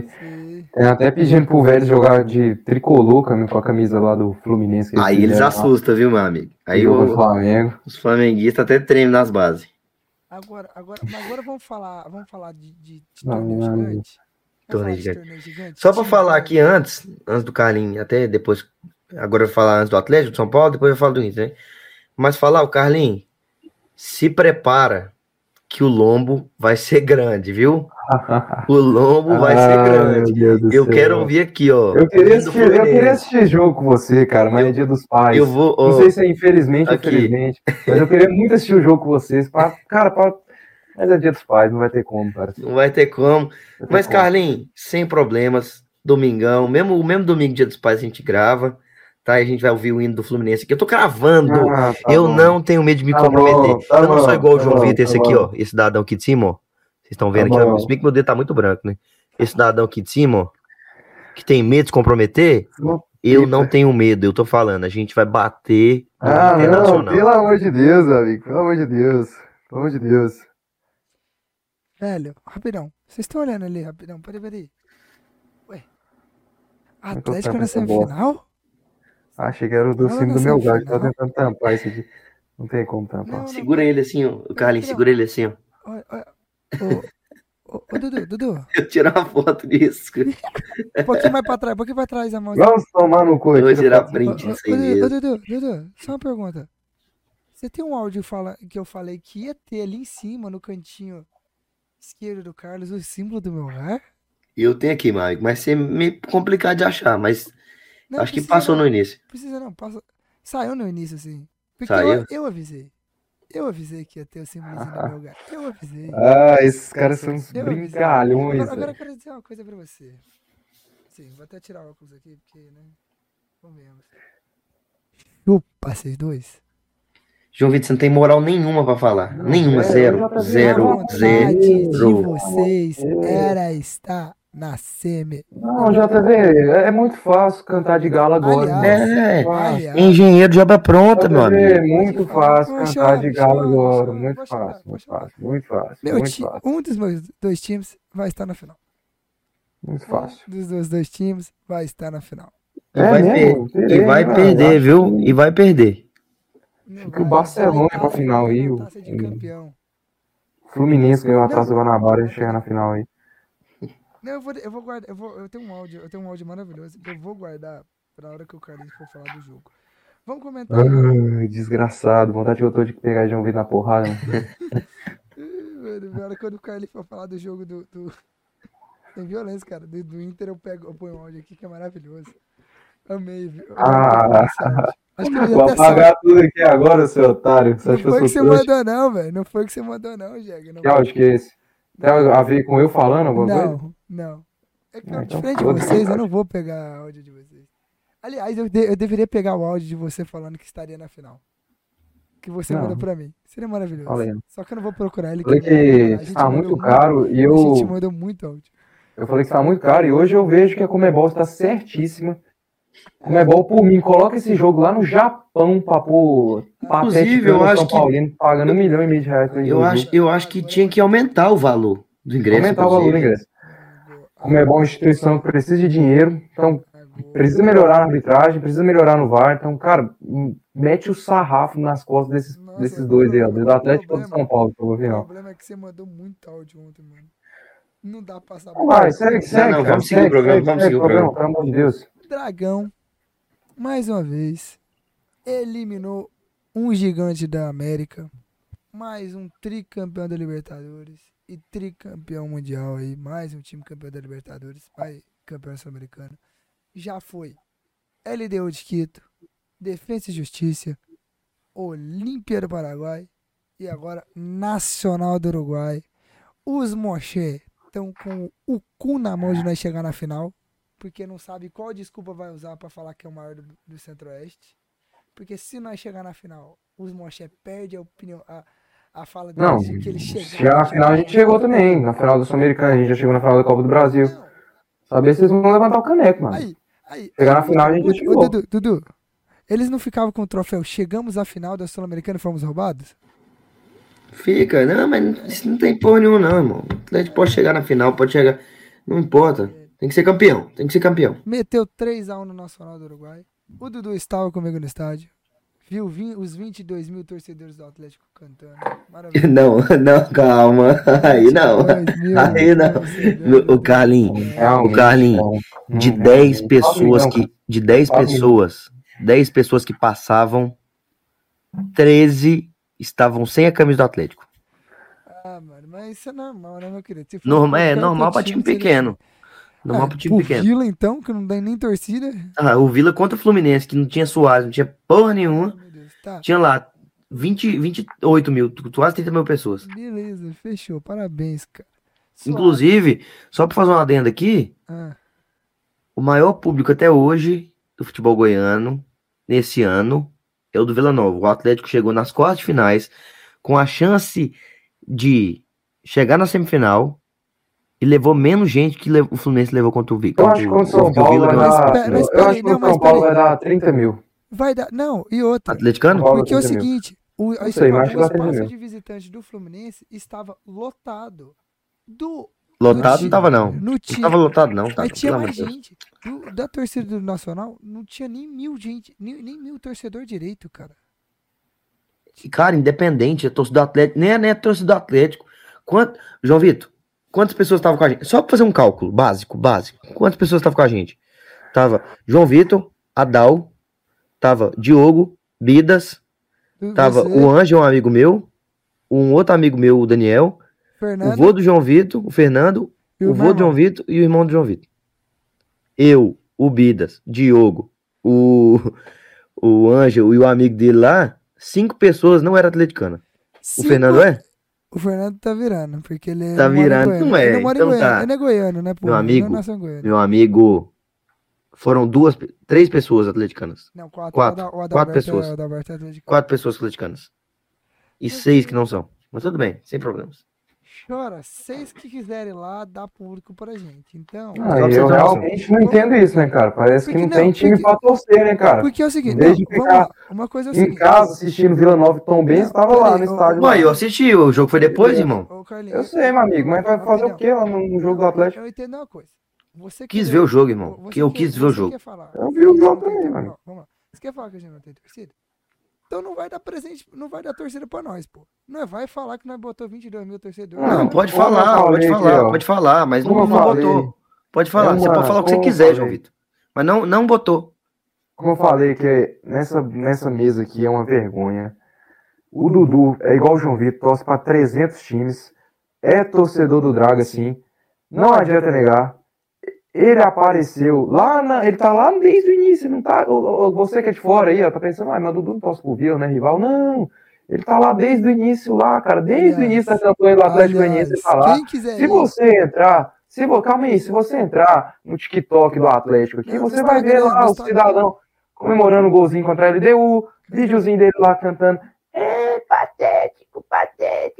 Então, realmente é uma Tá vergonha. louco, tá louco. Como eu falo aqui no estado, Você- aqui, alô, alô, torcida, alô, torcida. é, fã, Você vem aqui no Instagram do, Não, do, do como? Atlético, você desce aqui, ó, cadê? Eu vou Você não vai achar, meu amigo, tem muita coisa. como, como eu falei, cara, como eu falei aqui no estado, no estado aqui de Goiás, aqui, é, o Goiás é contra tudo e contra todos. Ah, o Atlético. Vila não tem rivalidade entre os dois, os dois ficam um chupando a rola do outro, um chupando a rola do outro. O rival do Atlético é apenas o Goiás, o rival do Vila é apenas o Goiás. Isso é muito semelhante também lá no Rio de Janeiro com o Flamengo lá, onde não, onde todos são contra o Flamengo lá, cara. Não tem rivalidade É. entre os outros. É, Mas é isso, né, cara? é. Infelizmente aqui nós estamos isso. Eu- eu tive que ver. Essa cena aí, vergonhosa aí, de, eu- de eu abrir meu celular, tá lá o Luiz Eduardo lá, como atleticano que ele é, Achei, comemorando. achei. Olha lá, vocês verem, ó. Não vai aparecer, isso não vai aparecer. Podia fazer o seguinte, ó, podia, podia colocar lá no nosso Instagram lá, esse vídeo aí, e o vídeo, o JV, podia fazer o seguinte, podia colocar no nosso Instagram esse vídeo aí, e o vídeo, lá nos nossos stories lá, e o vídeo do Dudu que você filmou dele cantando lá, bonitinho, pra gente ver aí. Realmente, é uma, uma vergonha isso aqui. Meu Eu já amigo, larguei de mão, já meu amigo, mão, não tem nada a mão. Tinha um amigo nosso chamado Paulo Vitor, que estava lá, que ele é moché, Moché, Moché cantando. estava lá, cantando também, brincando, tal, não sei Não, o quê. então, então, então, Sabe, cara. eu não tenho raiva do Atlético, eu sinto pena, só. Só agora que o Atlético tá virando time. Então, então meu, amigo, meu amigo, o Atlético já passou o Vila, já tem, não foi agora não, já tem 10, 20 anos que o Atlético passou o Vila. Mas é o seguinte, cara, é o seguinte. Pro Paulo Vitor, o que, que eu posso falar? Paulo Vitor, cara, você acha que se o Atlético ser campeão da Sul-Americana, Não, ele deu a desculpa. Ele quem vocês acham que ele que, ele- que o primeiro time, que primeira pessoa, primeiro, primeiro, primeiro relapso que vai vir na mente dos atleticanos? Complicado, amigo, o cara. Então, Atlético não vai ser você- campeão, o Atlético não vai ser você- campeão, o Atlético vai cair pro São Paulo. Não, não, não, não sei, eu não sei mais. Eu- já eu não tô sei, falando. isso, falar na semifinal, mas é o seguinte, cara, é o seguinte, é o seguinte, Não, de- lembrando que São Cara. Paulo decide em casa, tá? Eu não sou a favor disso, óbvio que eu não, não, não sou dono da vida de ninguém, tenho que cuidar da vida de ninguém, mas eu não sou a favor disso, pra mim rival é rival, eu não vejo torcedor do Grêmio indo lá no Beira Rio ficar cantando feliz a porra, eu não vejo torcedor do, do Palmeiras indo lá no, no, no Morumbi lá, comemorar, ficar feliz, pular, cantar, não sei o quê, realmente acontece Que pular, aqui, cantar, meu amigo. Todos é os gols fiquei quieto, fiquei quietinho na tem minha de boa. seu cantando, tem um vídeo seu único vídeo que eu coisei- do Atlético Goianiense comemorando assim, ó, Sabe por quê? Desse Sabe jeito, por quê? Porque era contra a LDU. mim, Contra a é LDU. atleticano. Não, mas Não, tudo a bem, LDU, Carlinhos. você- Pra mim, sua Pra opinião, mim, Luiz é igual Eduardo, você bosta. é um pateticano. E é isso, pra mim você perdeu toda a moral, toda a moral que você tinha comigo, um pouquinho de moral que você tinha comigo você perdeu. Você perdeu, você é igual o João Vitor aí, torce pra 700 times, não sei pra quem o João Vitor torceu, pro Atlético Goianiense ou pro Nacional, realmente fiquei na dúvida ali. Mas é isso, uma vergonha aqui. Lembra- lembra- Você que é de fora estava acompanhando, realmente aqui no estádio Goiás é uma Não, vergonha. eu lembro que vocês fizeram a aposta comigo que se o Atlético fosse eliminado, eu iria pegar a camisa do Nacional. Mas em respeito ao Nacional, peraí. Em respeito ao Nacional, eu vou pegar ela só pra botar ela aqui em respeito. Mentira, eu vou nada. Eu quero que o Nacional se foda. Deles. João Vitor Nacional. Oh, É, a melhor cara, parte foi a torcida xingando a torcida do Nacional. Puta que pariu. Nossa, teve um rolo, uma porradaria lá, maluquice. Os caras querendo brigar com Mas, a polícia. cara, Falando, falando um pouquinho do jogo, Não, do foi o jogo. jogador do Nacional, o torcedor do Nacional que quis brigar com a torcida do Atlético. o Atlético, o Atlético, ele conseguiu muito, conseguiu demais ali é, explorar realmente os contra-ataques, que a gente Não, até vinha falando aqui, quatro minutos de jogo. soube explorar bastante os contra-ataques ali, o Atlético foi um time que a gente viu que cada bola era um prato de comida, coisa que a gente não vê isso no brasileiro, entendeu?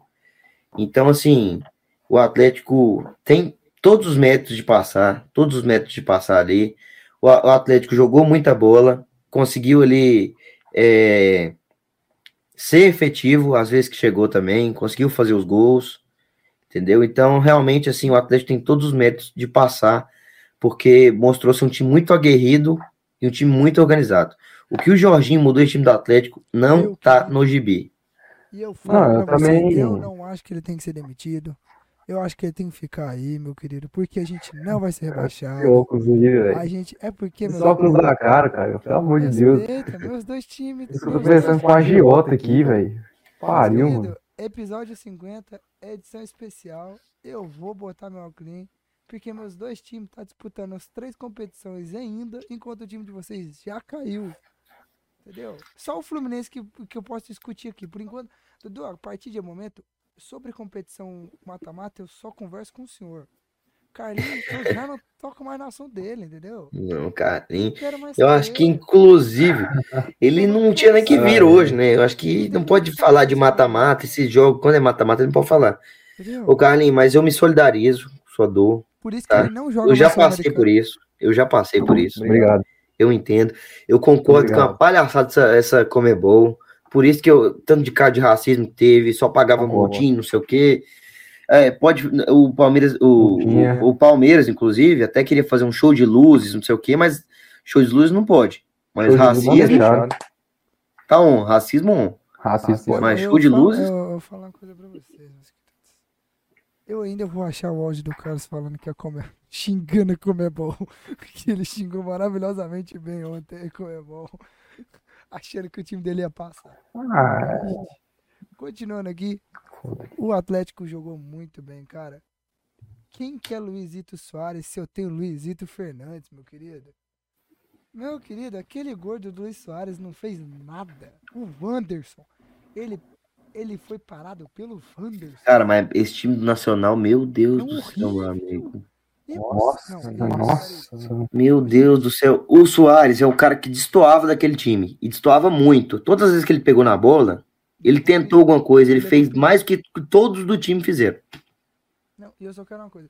Uma salva de Não, é o que eu palmas. falei no. O cara salvou muito, o Renan salvou muito. Não, é o que eu falei. Eu falei. Moço, é o que eu falei. É. Cara, você tem um jogador como o Soares, contrato de três meses, até a Copa do Mundo. Você vai jogar os dois jogos mais importantes do seu time no ano. No ano, porque Campeonato Uruguai é ridículo. É, Você não coloca segunda o cara. você- Ele colocou o Soares, o jogo já tava 2 a 0 cara. Ele não colocou o Soares no- nos dois jogos. Nos dois jogos. Realmente vergonhoso, cara. E o Nacional do Uruguai, velho, me decepcionei bastante. Um time que não conseguia dar três passos. Parecia que eu tava vendo jogo Goiás. Se eu tava vendo era jogo do Goiás ali, o- aquele Mas foi- Ocampo lá, parecia que era o Dadá. Mas foi o que eu, di, eu falei pro Dudu. Juntou torcida do Goiás com a torcida do Nacional, já tava feito o placar, meu querido. Já tava decidido que ia É isso tomar aí, três. cara. É isso aí. Paulo Vitor, você está escutando a gente? Vai lá, Eu falei isso pra ele, eu falei isso pra ele. torcer pro, nosso- pro Atlético lá. Vai lá. torcer pra pro. Atlético aqui? Mas vamos lá. É, é o seguinte. Gol Torcer nacional. pro Atlético, é, amigo. Eu tava lá? Infiltrado no meio, cidadão. Tava no meio infiltrado só. Não tava torcendo, não tava torcendo, não tava torcendo. Tava torcendo. O João Vitor falou que cantou os 90 minutos. Tem vídeo seu cantando. Não tem pô. desculpa. Tem videozinho seu lá no Instagram, lá, pulando lá. Ah, meu, meu biru. Fez ela. Mas outra coisa, cara, que eu queria pontuar também, que é impressionante, cara. O Atlético perde goleiro, entra o reserva, e entra outro reserva, e fica essa desgrama, velho. Não, pra Não você, cai o, o, o- assim, o, o, o nível, o rendimento dos goleiros, cara. É Eu impressionante, não é você, Esse possível. goleiro que tá agora, o Renan, ele era reserva do Luan, porque quando ele entrou lá no Goianão, ele fali- falhou horrível. Tipo, lances bizarros, bizarros. A torcida do Atlético não queria ele no gol. Tanto que o motivo, tanto que trouxeram o Ronaldo por conta disso. Porque o Luan Poli tava falhando e não queriam colocar o Renan. Aí o Ronaldo entra no lugar do Luan, cata pra caramba, machuca. Renan entra, a torcida ficou, puta, fomos eliminados. Entrou o Renan, frangueiro. O Renan salva nós e leva nós pra semifinal. E o Atlético com um time misto nos dois jogos. Ataque Léo Pereira, Luiz Fernando e Churim. Não, eu Amassou o Nacional, ganhou com autoridade. Não estava jogando, isso. muito menos Não. O Watson simplesmente, numa entrevista, e mostrou no jogo que ele abriu mão da Sul-Americana. E mesmo assim, o Nacional. Não, melhor foi a Não entrevista conseguiu final- vencer. no final do outro jogo. Comemos, como podemos desistir com esse apoio da nossa torcida? com esse time, com a garra do time, eu tenho que parabenizar todos. Ai, cheio de. Não, foi o que eu falei. Não tem como, cara. Você abrir mão da competição, a torcida tá embalada, tá animada. É, É a torcida aqui no estado de Goiás que tá mais animada com o time, que mais tá apoiando. Não, Entendeu? e Que parece assim, o time tá na zona. E mesmo assim, tá dando uma média de 6, 7 mil pessoas nos jogos em casa. Para os times de Goiânia, é muito. Claro que às vezes o Goiás dá mais, porque o Goiás, querendo ou não, tem uma das maiores torcidas do estado. Mas, cara, para uma média de público recente aí, é uma, uma muito boa. É, é muito boa. Ah, a o torcida tá Atlético embalada, vem né? bem na- nas duas competições, que ajuda bastante. né? Ajuda bastante. Agora vamos falar de São Paulo, que aquele time ali ainda, ainda mata eu do coração, velho. Vá se fuder. O Rogério, velho, o Rogério vai matar o torcedor de São Paulo, velho. O Rogério vai matar, velho. Toma. Eu vi o jogo, eu vi o jogo. Nossa, toma, toma um a zero, um erro na zaga. Aí vai, começa o segundo tempo. Igor, Igor Vinícius faz gol do empate. Tá se classificando. O cara me entrega o gol. Não, velho. Não tem o que falar, velho. Aí tem que, que sofrer nos pênaltis. É, assim, o, o- Não, O Ceará- eu vi o jogo ali. o Ceará começou assim muito bem, né? O jogo tava até equilibra- equilibrado, mas o, o Ceará tentando bastante ali, fez até um gol anulado, né? Fez até um gol anulado. E depois, no final do primeiro tempo, né? Foi, Final do primeiro tempo, o Ceará fez Speed. fez o gol. É, o Speed Mendoza. Fez o gol.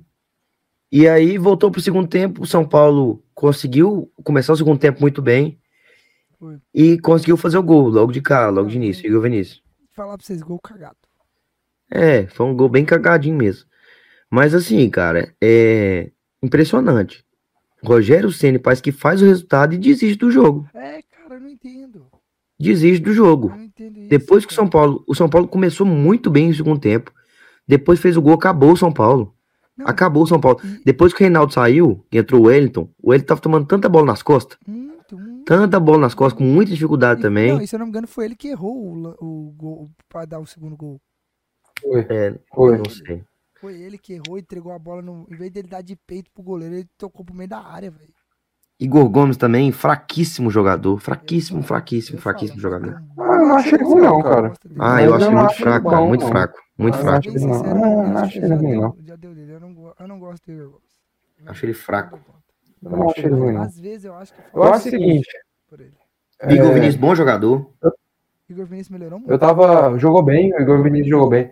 É, eu tava vendo o jogo ali, cara. É, Como sempre, como é que fala? pra ver. É, pra, não, pra ver qual que era o melhor. É, qual que era o melhor, Adversário assim. Como é que fala, gente? Adversário Adversário pra pegar o Atlético. Era isso. Era isso, porque por isso que eu tava vendo o jogo. Adversário pra pegar o Atlético. Ah, Eu acho que era o Ceará o melhor, cara. Mas São Paulo passou, vou torcer pro São Paulo aí. Mas eu acho, eu não confio muito nesse time do São Paulo. Pelo que o Dudu falou aí. E os laterais ali, cara, o primeiro gol, os, todos, todos os gols que aconteceram no jogo foi, foram de falhas assim, que eu fiquei assim, impressionante. Tipo, o primeiro gol, o primeiro gol, o Miranda, ele escorrega de forma feia, horrorosa. O Diego Costa, em vez de, o Diego Costa, em vez dele diminuir o espaço do Richardson, ele tá marcando distanciamento social, parece que tá na pandemia. Ele deixa o Rich- Richardson avançar um tempão, cruza, e o Igor Vinícius, que é mil vezes maior que o Steve Mendonça, perdeu de cabeça pro Steve Mendonça, que é um baixinho. Então, realmente, ali foi, um- foi, foi gols de três falhas seguidas ali de São Paulo. Eu fiquei, puta merda. O gol do Ceará foi de uma saída de, uma saída de bola, assim, horrorosa. Os caras foi sair com a bola ali, deu um balão. Já entregou pro São Paulo, São Paulo foi lá e fez o gol. Tá literalmente sozinho. Ele está literalmente sozinho. Ele podia dominar a bola, sair jogando. E o lance do gol, velho, foi tão bizarro que o Igor Ele- Vinícius ele- saiu sozinho, assim, na cara do goleiro. Ele sai correndo de uma ponta pra outra e vai entrando dentro da área, velho. Na hora que eu vi o gol, eu falei, velho, não, não é possível, velho. E a bola passou num lugar que só, só podia passar ali, Qual gol? do Igor Vinícius. Ah, do Igor Vinícius. Pois é, ele saiu cortando todo mundo também, né? Chutão, velho. Ele saiu tipo de uma ponta, foi correndo pra uma outra ponta da área. E chegando, a bola só entrou no gol. Foi, cara. E assim, o time de São Paulo realmente não, não apresenta nenhum tipo de confiança. Não, nenhuma. Eu, Nenhum tipo de eu tô confiança. num grupo de São Paulinos e eu vejo muitos São Paulinos assim. Ah, tô muito confiante. Tô confiante, tudo isso. Cara, eu fico pensando, mano, vocês não assistiram os jogos do Atlético, não, né, velho? Não é possível. Vocês não assistiram o jogo do Atlético contra o Corinthians. Porque eles estão com a confiança de que, assim, vão golear o Atlético. Não, é, é justamente, é é justamente isso que eu tava falando. Eu vou falar, eu vou falar. Não, é justamente isso que eu tava falando, né, cara? Por que eu preferi o Ceará? Primeiro jogo assim, Goiânia. Ceará ia jogar fechadinho. E o Atlético ia ter dificuldade com o Ceará fechadinho. O jogo ia ficar, eu acho, que um 0x0 no máximo, 1x0, ou até o Ceará ia ganhar o jogo. Ia, ia, ia levar o jogo pro Castelão, onde ia estar mais tranquilo. São Paulo, na minha opinião, eu acho que ele vai querer jogar contra o Atlético Goianiense. É E aí que mora o perigo. Aí o Atlético Goianiense gosta. O Atlético Goianiense gosta quando o time vem jogar. Pra ele encaixar seus contra-ataques. Pra ele até envolver o adversário como envolveu o Corinthians. Então eu fico, tô bastante preocupado do Atlético de abrir um 2x0 e ficar inviável pro, pro São Paulo virar o jogo. Mas o que que eu, que me, a- que, que eu fico, o que que me alenta? O que que me consola? O que me consola é o seguinte. A melhor arma do São Paulo, a melhor arma do São Paulo é o principal, é, como é que fala? Defeito do Atlético Goianiense, A torcida. que é a jogada pelo lado. A jogada pelo lado e a bola aérea. A melhor arma do São Paulo, que é a jogada pelo lado do campo e a bola aérea, pro Luciano, pro Caleri, E é é que o São Paulo e o Atlético Goianiense tem muita dificuldade. Não, e E justamente esse jogo, o brasileiro- Que o São, o São Paulo ganhou por conta de bolas aéreas. Não, justamente nesse jogo. Tudo bem que o Atlético no brasileiro, na- nas Copas é um, mas o São Paulo dominou completamente o Atlético Goianiense quando jogou aqui. É isso que me consola. Ah, mas o Corinthians também ganhou do Atlético no brasileiro e foi, foi mal contra o Atlético na Copa. Mas o Corinthians não dominou o Atlético Goianiense como o São Paulo dominou no jogo do brasileiro. É o que me deixa um pouco consolado. Mas eu espero que o Rogério Ceni coloque o Caleri e o Luciano e explore a sua principal jogada. Porque contra o Ceará eu não entendi porque que ele não colocou o Luciano, não começou com o Luciano. Também não entendi. Não entendi mesmo. E, e eu- mas o Rogério tem, o, o Rogério tem, tem, tem em mente que nesse. Pensando nisso, o Jorginho, como vai jogar o primeiro jogo em casa, e a gente sabe que dentro de casa o Atlético vem jogando super bem, o Jorginho vai fechar as laterais. Sabe que é um grande defeito do Atlético, principalmente as bolas aéreas. Então o Jorginho provavelmente vai fazer alguma tática ali pra fechar essas jogadas, porque sabe que tem baita, dois, de um- dois centravantes, baita centravantes ali. Na, É, mas o Atlético é um time que explora muitas laterais também. O Atlético é um time que explora que o lateral ele vai na linha de fundo. Não, Lateral vai na linha de fundo. E aí, cara- Não, explora bastante. Então, explora aí, bastante. aí pode ser que sobre espaço. Entendeu? E sobrando é, isso espaço. É o perica. É, é o perica. Então, eu acho que realmente é, é um jogo muito difícil. O jogo é, São Paulo Atlético. Eu concordo com o Carlinhos que para bater o Atlético, o, o ideal seria o Ceará. Que o jogo aqui, Não, eu, eu, ta- eu tava jogo- com mais medo do- de pegar o Ceará do que. o Ceará, o Ceará é, é, é pancada. Ele mostrou que, que foi querendo jogo, foi é, mostrou que queria realmente é, a vitória, entendeu? O São Paulo é um time que foi um time que pecou bastante, entendeu? É, até na, nisso que a gente até falou aqui, que o São Paulo parece que depois que fez o gol, depois que empatou o jogo, acabou o São Paulo. A gente não via mais São Paulo conseguindo sair escapada rápida. A gente não via o São Paulo jogar bola, cara. A gente não via. Quando precisava do resultado, quando precisava empatar, o São Paulo chegou no segundo tempo rapidamente, muito melhor que o Ceará. Já fez o gol, mas depois que fez o gol, acabou o Ceará. Não, acabou o São Paulo. O São Paulo não pode dar bobeada igual deu com o Ceará, porque o Ceará perdeu muita chance. E a gente viu o Atlético igual contra o Nacional, que a chance que teve, aproveitou, não perdeu. Então, se o São Paulo quer chegar à final, não pode entregar a bola ali perto da área, porque a gente sabe que o time do Atlético tá guardando essas bolas bobeadas, principalmente na Copa. É, isso é verdade. Então é bem, bem importante. Mas agora, Calma aí que o Carlinhos ele só deu uma saída, porque ele disse que estava sofrendo com os problemas de travamento. lá. Entendeu? assim, Mas- enquanto a gente continua falando aqui do São Paulo, é, Atlético, cara, vai ser um jogo interessantíssimo. Vai ser um jogo interessantíssimo. Vai ser um jogo, assim, muito disputado.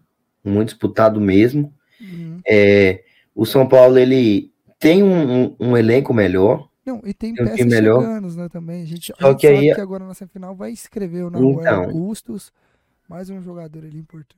E tem aquela coisa. O Adson Batista ele diz que quer priorizar o brasileiro. Porque o Atlético ele até falou, se o Atlético for campeão da Sul-Americana e cair no brasileiro, não vale de nada. Não vale, não vale. Entendeu? Então, assim, vamos ver se o Atlético vai voltar aí para esse, pra esse jogo com força máxima, né?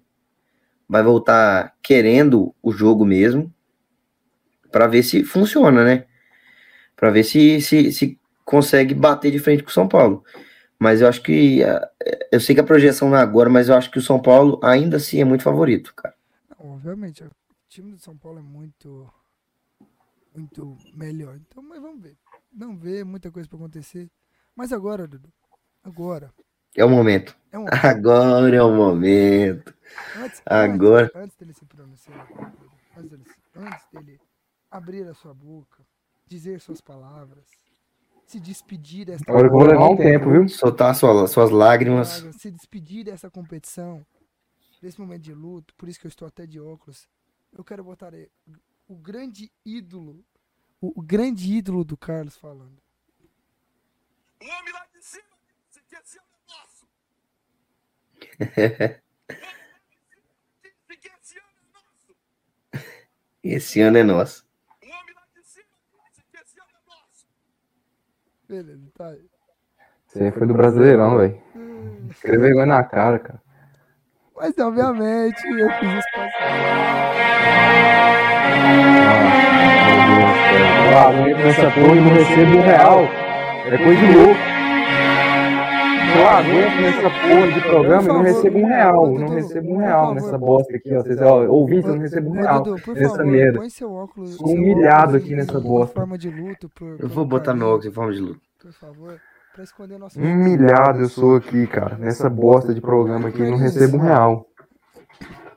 Já que o povo já viu que o meu, ga, é, meu gar independente deu vale, já que você vai chorar, por favor, a tela toda sua. Chora. A tela é toda sua.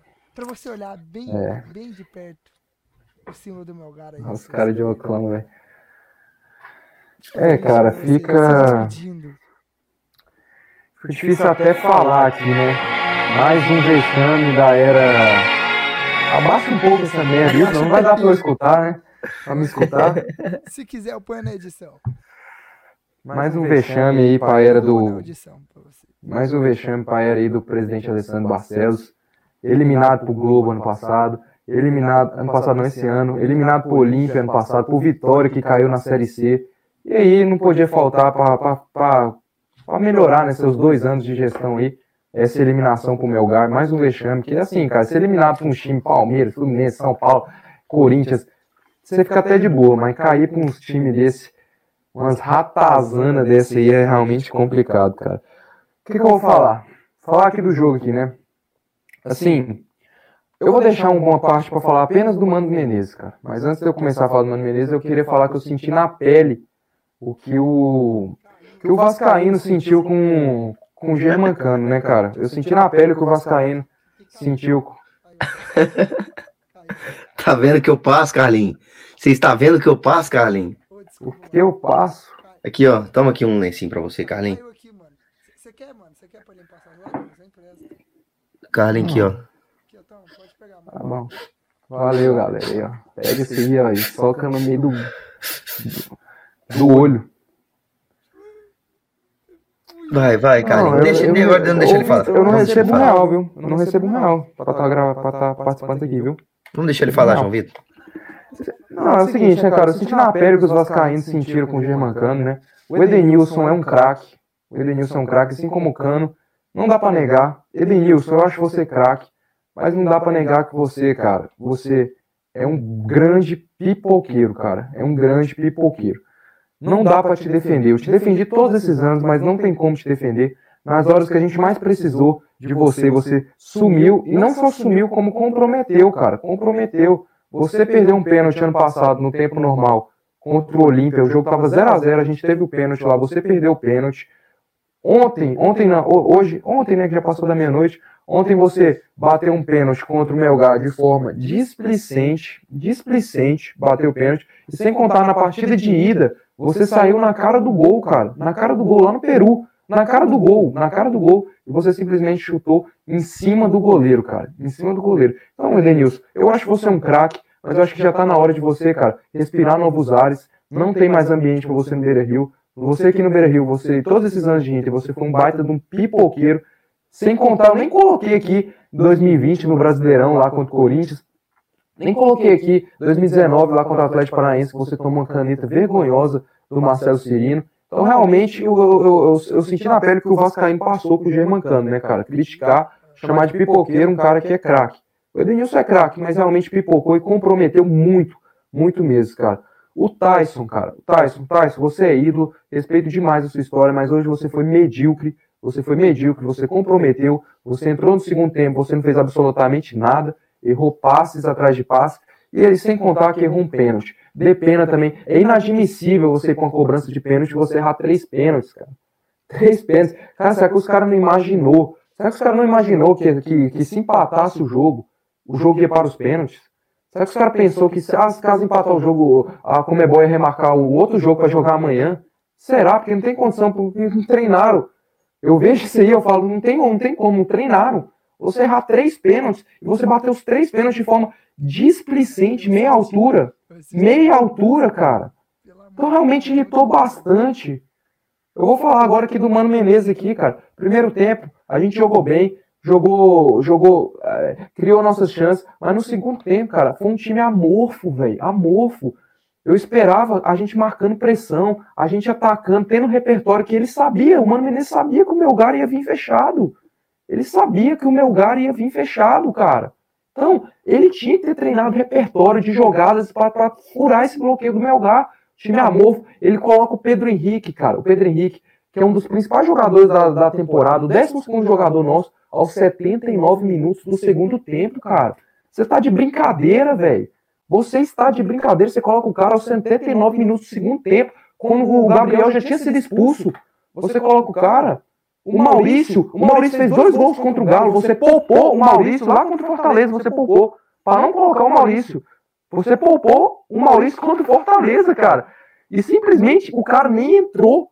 Pensando nesse jogo, o cara nem entrou. A escalação inicial, tudo bem, era certa, mas o cara nem entrou no segundo tempo. O segundo tempo o time tava morfo, velho. O time não conseguiu nem dominar o Melgar. O jogo já tinha ficado equilibrado, o Melgar já tava entrando no campo do Inter. O Inter já não tava criando chance, não lembro de nenhuma chance criada no segundo tempo.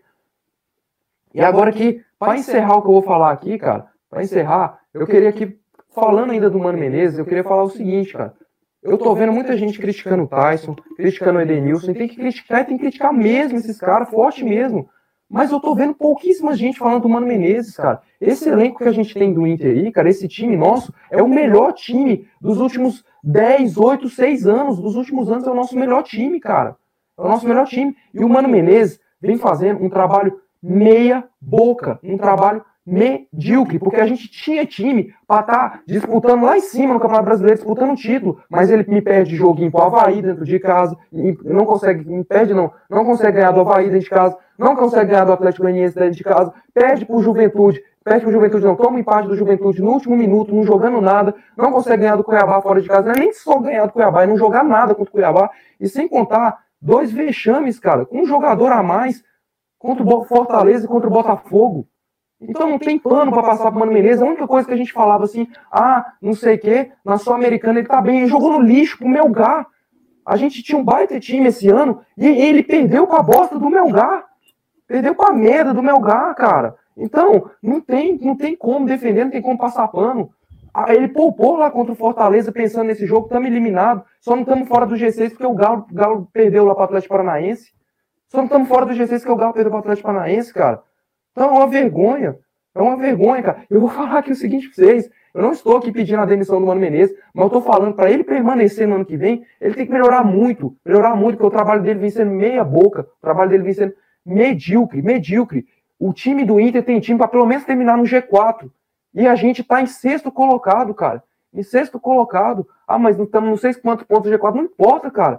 Não importa. Olha o tanto de ponto besta que a gente perdeu na porra do campeonato. Aí a gente falava, não, mas ainda estamos na Sul-Americana, vamos, vamos ficar tranquilo. Caímos fora da Sul-Americana, mais um ano acabado. Um ano que a expectativa de títulos era altíssima, porque realmente a diretoria tem que parabenizar. Montou um time bom, Wanderson é muito bom, Depena é muito bom, Pedro Henrique é muito bom, o Brian Romero que estreou e gostei demais, gostei demais.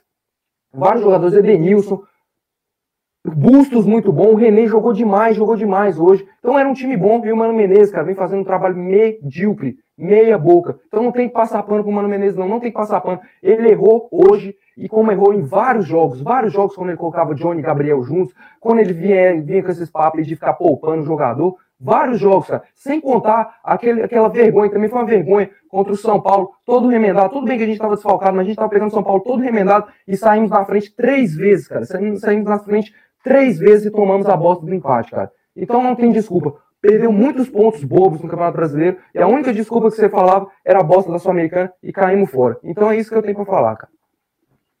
É, o Carlinhos, é, será que o Inter acabou não conseguindo é, marcar gol e muitas vezes, igual você falou assim, que os pênaltis realmente, cara, eu achei muito displicentes os pênaltis.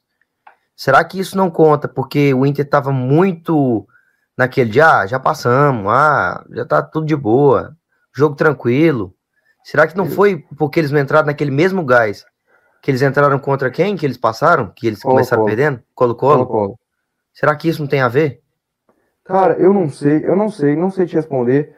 Talvez, mas eu acho que eu vi um time assim que pelo menos eu esperava que o Mano Menezes marcasse, pressionasse a saída de bola adversário, tivesse mais repertório de jogadas pro Melgar fechadinho, fechadinho. Eu tô tão puto que eu não quis nem ouvir as desculpas que ele falou, não quis nem ouvir as desculpinhas dele, como ele, como ele, cara, e, e sem contar jogos que ele tomou baile, cara. Contra o Atlético Goianiense a gente tomou um baile no Beira-Rio, cara. Um baile no Beira-Rio. A gente tomou do Atlético Goianiense, cara. Então, realmente é uma vergonha. Ele faz jogos bons contra grandes equipes, Galo, Flamengo, contra o Fluminense no Maracanã lá que a gente venceu, beleza, mas agora perde pontos idiotas. Agora um jogo fácil contra o Melgar, que qualquer equipe decente, qualquer equipe decente, qualquer uma tinha metido 4, 5 no Melgar, a gente é eliminado pro Melgar. Então, vergonhoso. Não tem como defender o Mano Menezes, cara. Eu acho que a estratégia hoje foi errada. Esse estilo de jogo aí, eu acho que o Inter hoje estava no, no, famoso não caga, mas também não sai da moita. Faltou agredir mais, faltou jogar mais, principalmente no segundo tempo. No primeiro tempo tudo bem, mas principalmente no segundo tempo, cara. É uma tristeza, eu vi os pênaltis lá, mano. Que displicente. Mano, os pênaltis que era só deslocar o goleiro praticamente. Eles quis dar uma porrada. Displicente, o do Edenilson foi, foi pra matar, cara. Mano, e o goleiro, tipo assim, claramente, o goleiro tava dizendo onde ele ia pular, o cara bateu no canto ainda, viu? É muito displicente, parece que não treinou, né? Não, parece que, parece que não cogitava essa eh, possibilidade. Não cogitava, não cogitava. Acho que eles pensou se empatasse, vai ter outro jogo, a Comebol vai remarcar outro jogo. Se empatar, é, o juiz vai acabar o jogo, assim, vai falar, vamos decidir no Foi o que eu falei para você. Vamos decidir na moeda. Isso Porra. é problema, isso é problema porque o Inter, ele mostrou futebol quando precisava. Ele disse, acho que chegou muito com o galinho alto ali, ah, nós já passamos, ah, jogo tranquilo, não sei o que, nem corredor possibilidade de pênalti. Porque não, não entra na minha cabeça, eu me recuso a acreditar, eu me recuso a acreditar que eles treinaram o pênalti, cara. Me recuso a acreditar. Não treinaram, cara, não treinaram, bateram igual uns cu, velho. Eu também me recuso, eu não, não consigo acreditar que eles tenham batido o pênalti. Mas, gente, terminou seu choro, Carlos? Terminei. É, cara, realmente... A gente se solidariza com você, cara. O símbolo do Melgar vai ficar aí com você até o fim da competição, tá? Até o fim da Sul-Americana. Você vai ter esse símbolo à sua altura aí pra você desfrutar, entendeu? Pra você poder ver. Até o fim da, da Comebol Sul-Americana, você vai poder ver. Tá? Mas agora um time que me preocupa muito, real, agora muito, é o Independente Del Vale. Porque meus amigos meteu 4x1 depois. Beleza, é o Deportivo Tática, cara. Mas, cara, Independente Del Vale a gente já viu. Chegou em final de Libertadores, já ganhou Sul-Americana. Então, tipo assim, me preocupa uma final contra eles. Pode ser que que um dos dois times meu tenha dificuldade, mas passou com facilidade, então como é bom. Sul-Americana, mais um time brasileiro caiu. Infelizmente foi, o, quer dizer, felizmente foi o Inter. Né? Fico feliz com a notícia dessa. Eu também fico feliz, mas pensando assim no, no a parte profissional, Futebol, futebol brasileiro, isso é uma bosta. que ainda, pensando na parte profissional, eu continuo feliz pra caralho, otário. E pra fechar com chave É. essa semana, aposta aqui. Se o Fluminense ganhar do Inter, o Carlinhos faz o programa com a camisa do Fluminense. E se o, Inter ganhar do Fluminense, o Dudu faz o programa com a camisa do Inter. Como que vai. O, o jogo é domingo, como que eu vou É, dar a camisa vai do nem cara? se mano? ver, mano. Nem se vê. Não, é o seguinte. É o mínimo, né? Espero que. Vamos ver se o Mano Menezes vai poupar também, né? O os Carlinhos, eu já te avisei. bastante. É, esse é o mínimo, não sei o que, eu tô cravando aqui, ó. Nós vai bater na sua cara. Não vai pegar esse Inter que você chegou. Ai, o Fluminense é isso tudo, que não sei o que. Eu quero ver se É, tu vai quero deixar ver de jogar. cara. Nós vamos amassar vocês. Eu nós vamos quero ver, acabar amigo, com eu quero vocês. ver, eu quero ver, eu quero ver. Quero ver se é o meu, esse melhor futebol do Brasil. aí. Carlinhos, agora vamos falar de uma competição que você vive ah, diariamente. Quer dizer, que o Dudu vive diariamente. Eu não, pô. Pra- Não tô nem nela, cara. Pra você poder dar uma esparecida na cabeça, né? Poder falar. Nossa, até o seu rival ganhou e você não, né? Vamos falar de Série B, meus queridos. Vamos falar de Série B. Tem aquele momento que a gente vai pro final do programa. Nós tivemos muita coisa nessa Série B. Tivemos o Vila empatando com a Tombense. Mais um tropeço do Vila. Onde o Vila É muito tropeço, não, cara. Vou ser verdadeiro, assim não é muito tropeço, não. Cara, é. Um É o bom, mas- trigésimo empate do Vila Nova, né? Que pretende empatar todos os jogos até o final do campeonato. Continua sem perder. Continua sem perder. Tivemos o Vasco perdendo pra Ponte, tivemos o Cruzeiro ganhando de virada, tivemos o Grêmio goleando o Operário. E então, meu querido, O Bahia perdendo pro o Sampaio. Bahia perdendo e o. Sport perdendo pro o Ituano, sendo goleado pro Ituano. Ituano, né? Mas como eu disse, um principal assunto foi extracampo, foi no jogo do Cruzeiro e Londrina, onde o Cruzeiro estava perdendo, virou o placar, o jogo para 2 a 1 e tivemos cenas lamentáveis dentro do estádio do Café, onde torcedores, grupos de torcedores do Londrina começaram a atacar os jornalistas da Rádio Mineira que estavam no estádio, enquanto alguns jogadores da delegação do Cruzeiro tentaram ir, ir até a cabine onde estavam os, é, os jornalistas mineiros para protegê-los, ajudá-los. A polícia de, do Paraná entrou em confronto contra os jogadores, dando cacetete, jogando spray de pimenta. É, pelos relatos que eu vi, quatro jogadores do Cruzeiro conseguiram passar e chegarem até a cabine de transmissão para ajudar, mas os outros que estavam tentando sofreram essa violência da polícia. Eu acho que o futebol não é isso. Eu achei errado por parte da polícia. Não tem por que bater em jogador ou torcedor. Não tem necessidade disso. Beleza, para conter violência é uma coisa, mas quando alguém quer proteger outra pessoa, você bater nessa pessoa, eu acho desnecessário. Entende? E quem deveria estar, tá, teoricamente, apanhando era a torcida do Londrina que estava vandalizando e querendo bater em gente que não tinha nada a ver, que era o pessoal da Rádio Mineira. Então, cara, mais uma cena lamentável do futebol e mais uma vez a gente pergunta até quando isso vai acontecer no futebol brasileiro. É, realmente é, a gente vê nos estádios de futebol, não é falando mal da polícia não, mas vê um pouco de despreparo, né? Em algumas situações que é controlável, eles já chegam descendo o cacete já, nem aí mesmo, batendo. Nem pergunta, bate primeiro, depois pergunta o que que foi, né? E foi o que aconteceu aí nesse jogo, né, cara? Então eu acho que é, é, é aquilo, né, que a gente fala até, até, até quando, igual o Jovito falou, né? Acho que a po- a polícia poderia, pelo menos, cara, segurar um pouquinho assim, um pouquinho a mão. Não tô criticando aqui, obviamente, a polícia, mas acho que tem um pouco assim de despreparo da parte deles. Em algumas situações. Em algumas situações. Um exemplo que a gente teve foi até contra o Nacional, Atlético Goianiense Nacional, que a gente teve um princípio de tumulto ali, que porque alguns torcedores do Nacional foram até a parte perto da torcida do Atlético e começaram a atacar objetos lá. É errado, é errado, mas a polícia poderia muito bem tentar conter de alguma outra forma, sem violência. Já chegaram descendo cacete nos uruguaios, chegaram batendo, tacando bomba.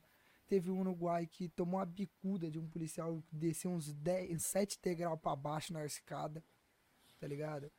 Muitos torcedores apanharam. Há relatos de torcedores do Nacional que apanharam após o fim do jogo, de cacetete. Teve um torcedor do Nacional que estava apanhando, tem até um vídeo. Forma desnecessária, quando já tinha tudo controlado, o cara apanhar. Então, assim, cara, é errado. A polícia tem que ter um preparo melhor, porque tá se lidando com vidas. Querem É. tratar a torcida como criminoso. E não é. É, cara, é assim, é, tem gente ali que vai pra muitas vezes tumultuar, a gente sabe disso, torcedores que vão pra tumultuar, pra causar problemas e mas eu assim, eu entendo esse isso de o policial tem que ser um cara mais preparado, o policial tem que ser um cara que tem que ter uma mentalidade, tem que saber agir nesses momentos, porque a gente sabe que também um momento desse é muito complicado, inclusive para os policiais, entendeu? É realmente é muito complicado para os policiais, inclusive. É, precisa ter um- um- um- uma força mental maior, entendeu? Só que é, a gente tem que tem que dar um pouco de mais de apoio para esses policiais, porque eu entendo que é muito o o que eles fazem é muito perigoso, Importante, ah, importante e perigoso. Importante e perigoso. Porque realmente, cara, é, você tá ali, você não sabe o que, que pode acontecer, o que, que pode acontecer, o que, que pode rolar ali, né? Então acho que realmente tem que dar um pouco mais de preparo para esses policiais para que eles consigam é, agir num momento desse. É, conter, né? Que é coisa que eles não passam no dia a dia, né? E igual o Dudu falou, né? Não tem, não tem tipo, nenhum, nenhuma flor que se cheira ali, não, né, cara?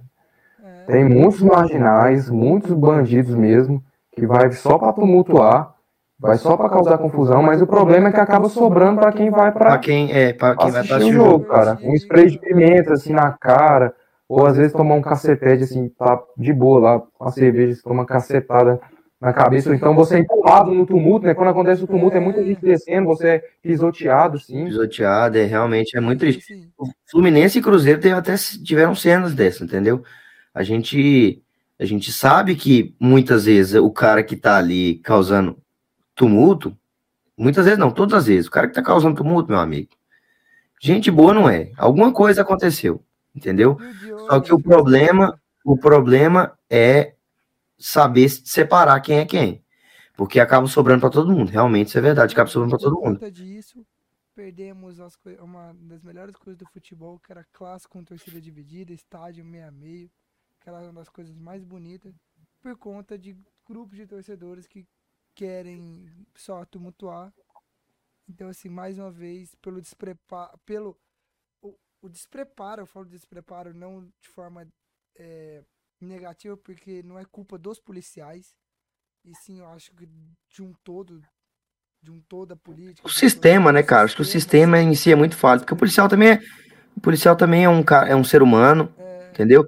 E, e convenhamos também, não são todos que são fluxo e cheio, tem muito cara ali que, que é muito É. errado ali, a gente tem que, tem que entender isso aí, não só policial, não só, todo, tudo na vida, todas as classes, tudo que tiver alguma coisa, torcedores, pode ser no Atlético, o povo fala que, ah, o Atlético tem, envolve briga, não sei o quê, teve um, até um ocorrido aí que os atleticanos até falam, ah, não sei o quê, o Atlético é a torcida mais de boa, que não sei o quê, teve um ocorrido aí num jogo de aspirantes, eu acho, jogo de, sei lá, de sub, não sei o quê, os caras agrediram o torcedor do Inter, cara.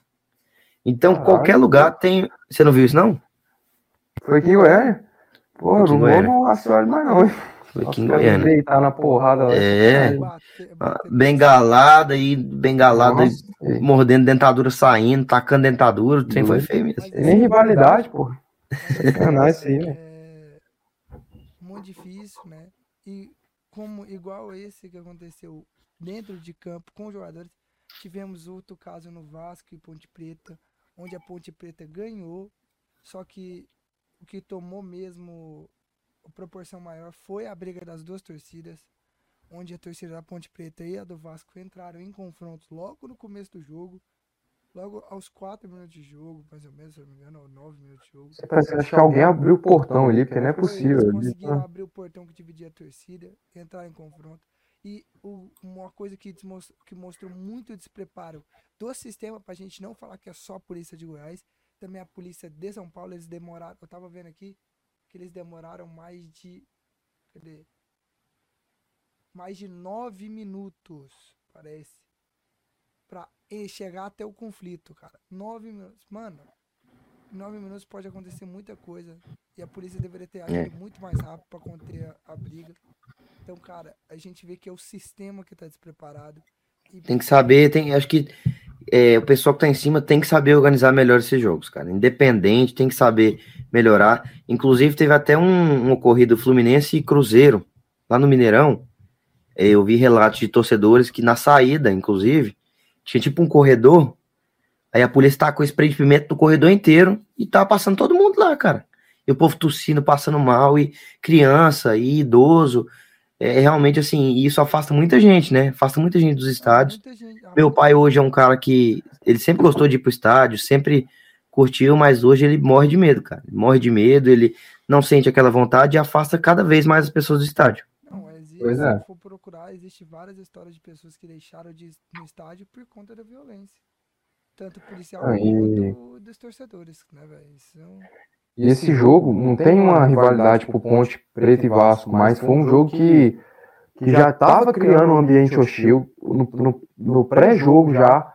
Já, lá, lá em São Januário, na partida do primeiro turno, as coisas já começaram ali a ficar bastante quente com relação aos jogadores. Então, é aquilo, cara, os jogadores também influenciam, cara, os jogadores, o treinador também influenciam algumas atitudes, cara, porque lá na Ponte Preta o jogo já estava bastante quente já, os jogadores bastante pilhados, e, e antes do jogo, acho que o Hélio dos Anjos também deu uma entrevista lá, falando, ah, eu não aceito a torcida do- da Ponte, é, a torcida do Vasco ser maior que a da Ponte aqui, já deu também umas palavras ali que acabaram inflamando o ambiente, então, ah, o pré-jogo já estava tipo um, um ambiente já pesado já, pra esse, esse tipo de partida, cara, então eu acho que os jogadores, os treinadores também tem que tomar um pouco de cuidado, é óbvio que a culpa não é, não é toda deles, cara, porque é lógico que isso é um bando de marginal isso, mas também tem que.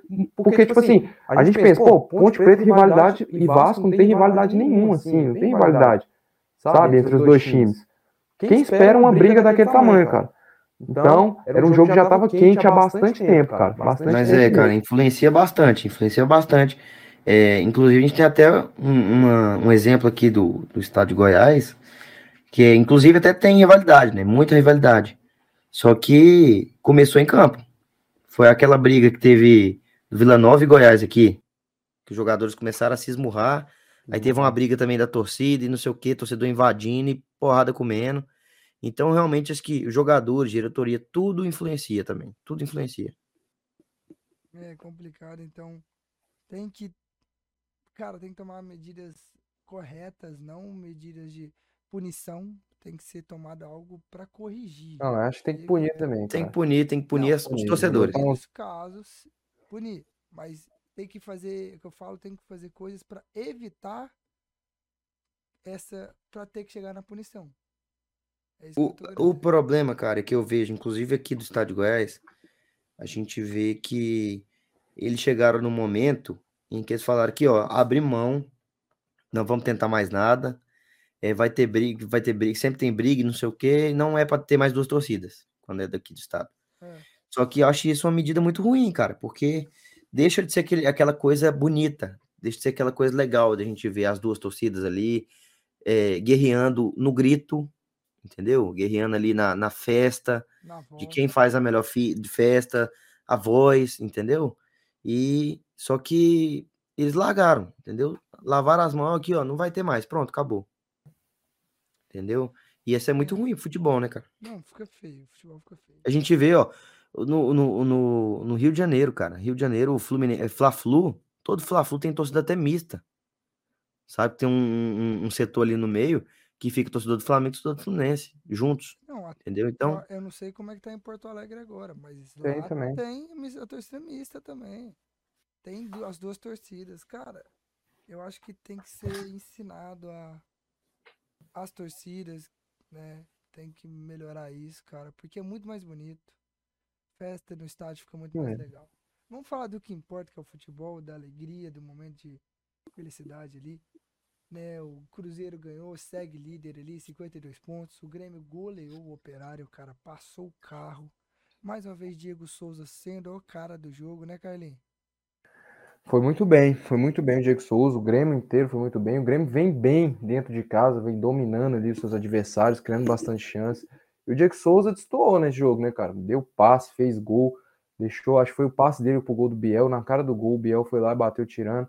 O Campas também marcando o gol. Então acho que o Grêmio vem tem um estilo de jogo que joga bem em cima do seu adversário e vem conseguindo quebrar as retrancas dificílimas dessa Série B. Então o Grêmio tá de parabéns aí nessa, nessa Série B aí, dentro de casa. Ele tem que começar a emendar uma sequência também fora. Tá um pouco distante ali do, do Cruzeiro, mas quem sabe no tropeço do Cruzeiro o Grêmio não possa até sonhar aí com o título, mas tem que ganhar também, cara. Tem que emendar uma sequência de vitórias. Se o Cruzeiro tropeçar, o Grêmio empatar ou perder, não adianta nada. Não adianta não. De virada, né, cara? Do, do Londrina de virada. Cara, e o Cruzeiro que vem jogando muito, cara. Muitos que quem pensava que o Cruzeiro ia perder pro Londrina, vê ali o Cruzeiro virando o jogo, cara. Um jogão de bola. É, o Cruzeiro tá sobrando, né, cara? O Cruzeiro tá sobrando bastante, assim, na, na Série B, tá é, conseguindo as vitórias ali e chegando cada vez mais perto do título, né? Não, cara. Porque a distância tá bem grande. E, e, tipo, agora falando desses do, do time tipo, do Londrina e Tombense, a sorte deles foram que o Vasco, que era o, o, o quarto colocado, tropeçou. Então continua a distância de seis pontos, né? Não, não ficou tão ruim Pois é. eles. O... Não, mas poderia ter aproximado, né? Tipo assim, é... é o que eu falei. Por isso que eu falo que os quatro vão subir com tranquilidade, porque o Vasco e o Bahia, e o Bahia tropeçaram. Era a grande chance do Tombense e, da... e do Londrina finalmente aproximar. E, Mas o Londrina e... o azar de pegar o. Não, deu azar de pegar o Cruzeiro. Mas o Tombense pegou o Vila, cara, dentro de casa. Tinha que ter ganhado. Tinha que ter ganhado. Acabou que tropeça, e aí o que acontece? Não adianta nada os times lá da frente tropeçar, porque os, os Não, e e o quinto e o sexto tropeçaram também. jogo, próximo jogo aqui, o Londrina vai jogar contra o Vila aqui. Chance do Vila ir. E o Vasco e Tombense se enfrentam. Então, assim, a o, Lond... a- o time do Londrina criou uma. Cria uma esperança aí, né? Vai pegar um time que tá na parte. tá na zona de rebaixamento, que é o último colocado. Então, assim, é a chance do, da Tombense torcer pro empate. Do. Da. Tombense não, desculpa, Londrina torcer pro empate do Vasco e da Tombense pra colar, né? Sim, o, o Londrina vem muito bem. Vem muito bem, mas é aquilo, vai ter que contar com mais tropeço, né? Essa era a grande chance, mas pegou o Cruzeiro ali. Tem time para pelo menos tentar ganhar do Cruzeiro ali, mas óbvio que o Cruzeiro tá muito bem. Com certeza já botou o pé na Série A, já subiu já. E é o que eu falo, cara, o Londrina ele ele ele tem um bom time. O Londrina tem um bom time e poderia ter pelo menos ganhado, né, para aproximar. Nosso Tutuba do Paraná, né? Nosso Tutuba do Paraná. Vai pegar o Tigrão, né? Vai pegar o Tigrão aí, que empatou com a Tombense. É, o que você tem pra falar Vai, deve empatar aí, também do com o Londrina.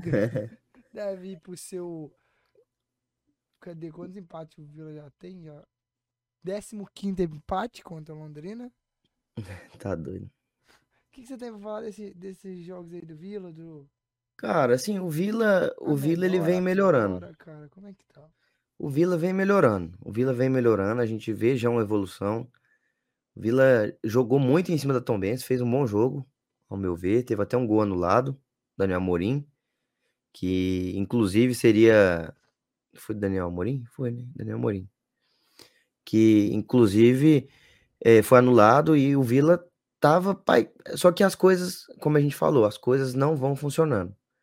Entendeu? Porque quando o time tá naquela zona da degola, com problema, a bola não entra, a bola pega na trave, bate na trave, entendeu? Como aconteceu no jogo. Mas o Vila dá uma melhora. Tem, a gente vê uma melhora, só que precisa ganhar. Porque só melhorar não adianta.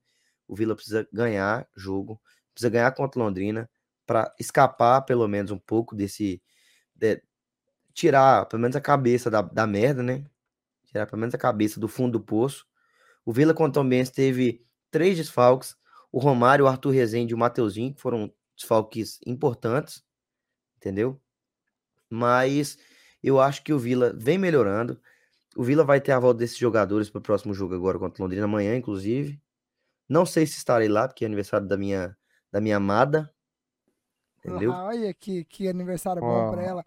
Assistir jogo. Ela que é torcedor do Vila. É. Assistir jogo do Tigrão. Pois é, ela, o ela- Tigrão de- aniversário eu queria ir pro jogo, mas dizendo ela que que não vai deixar de comemorar o aniversário dela pra, pra assistir o sabe. jogo. Não sabe o que é futebol. Eu e meu irmão, a gente comemorou o aniversário dele assistindo o jogo do Dragão.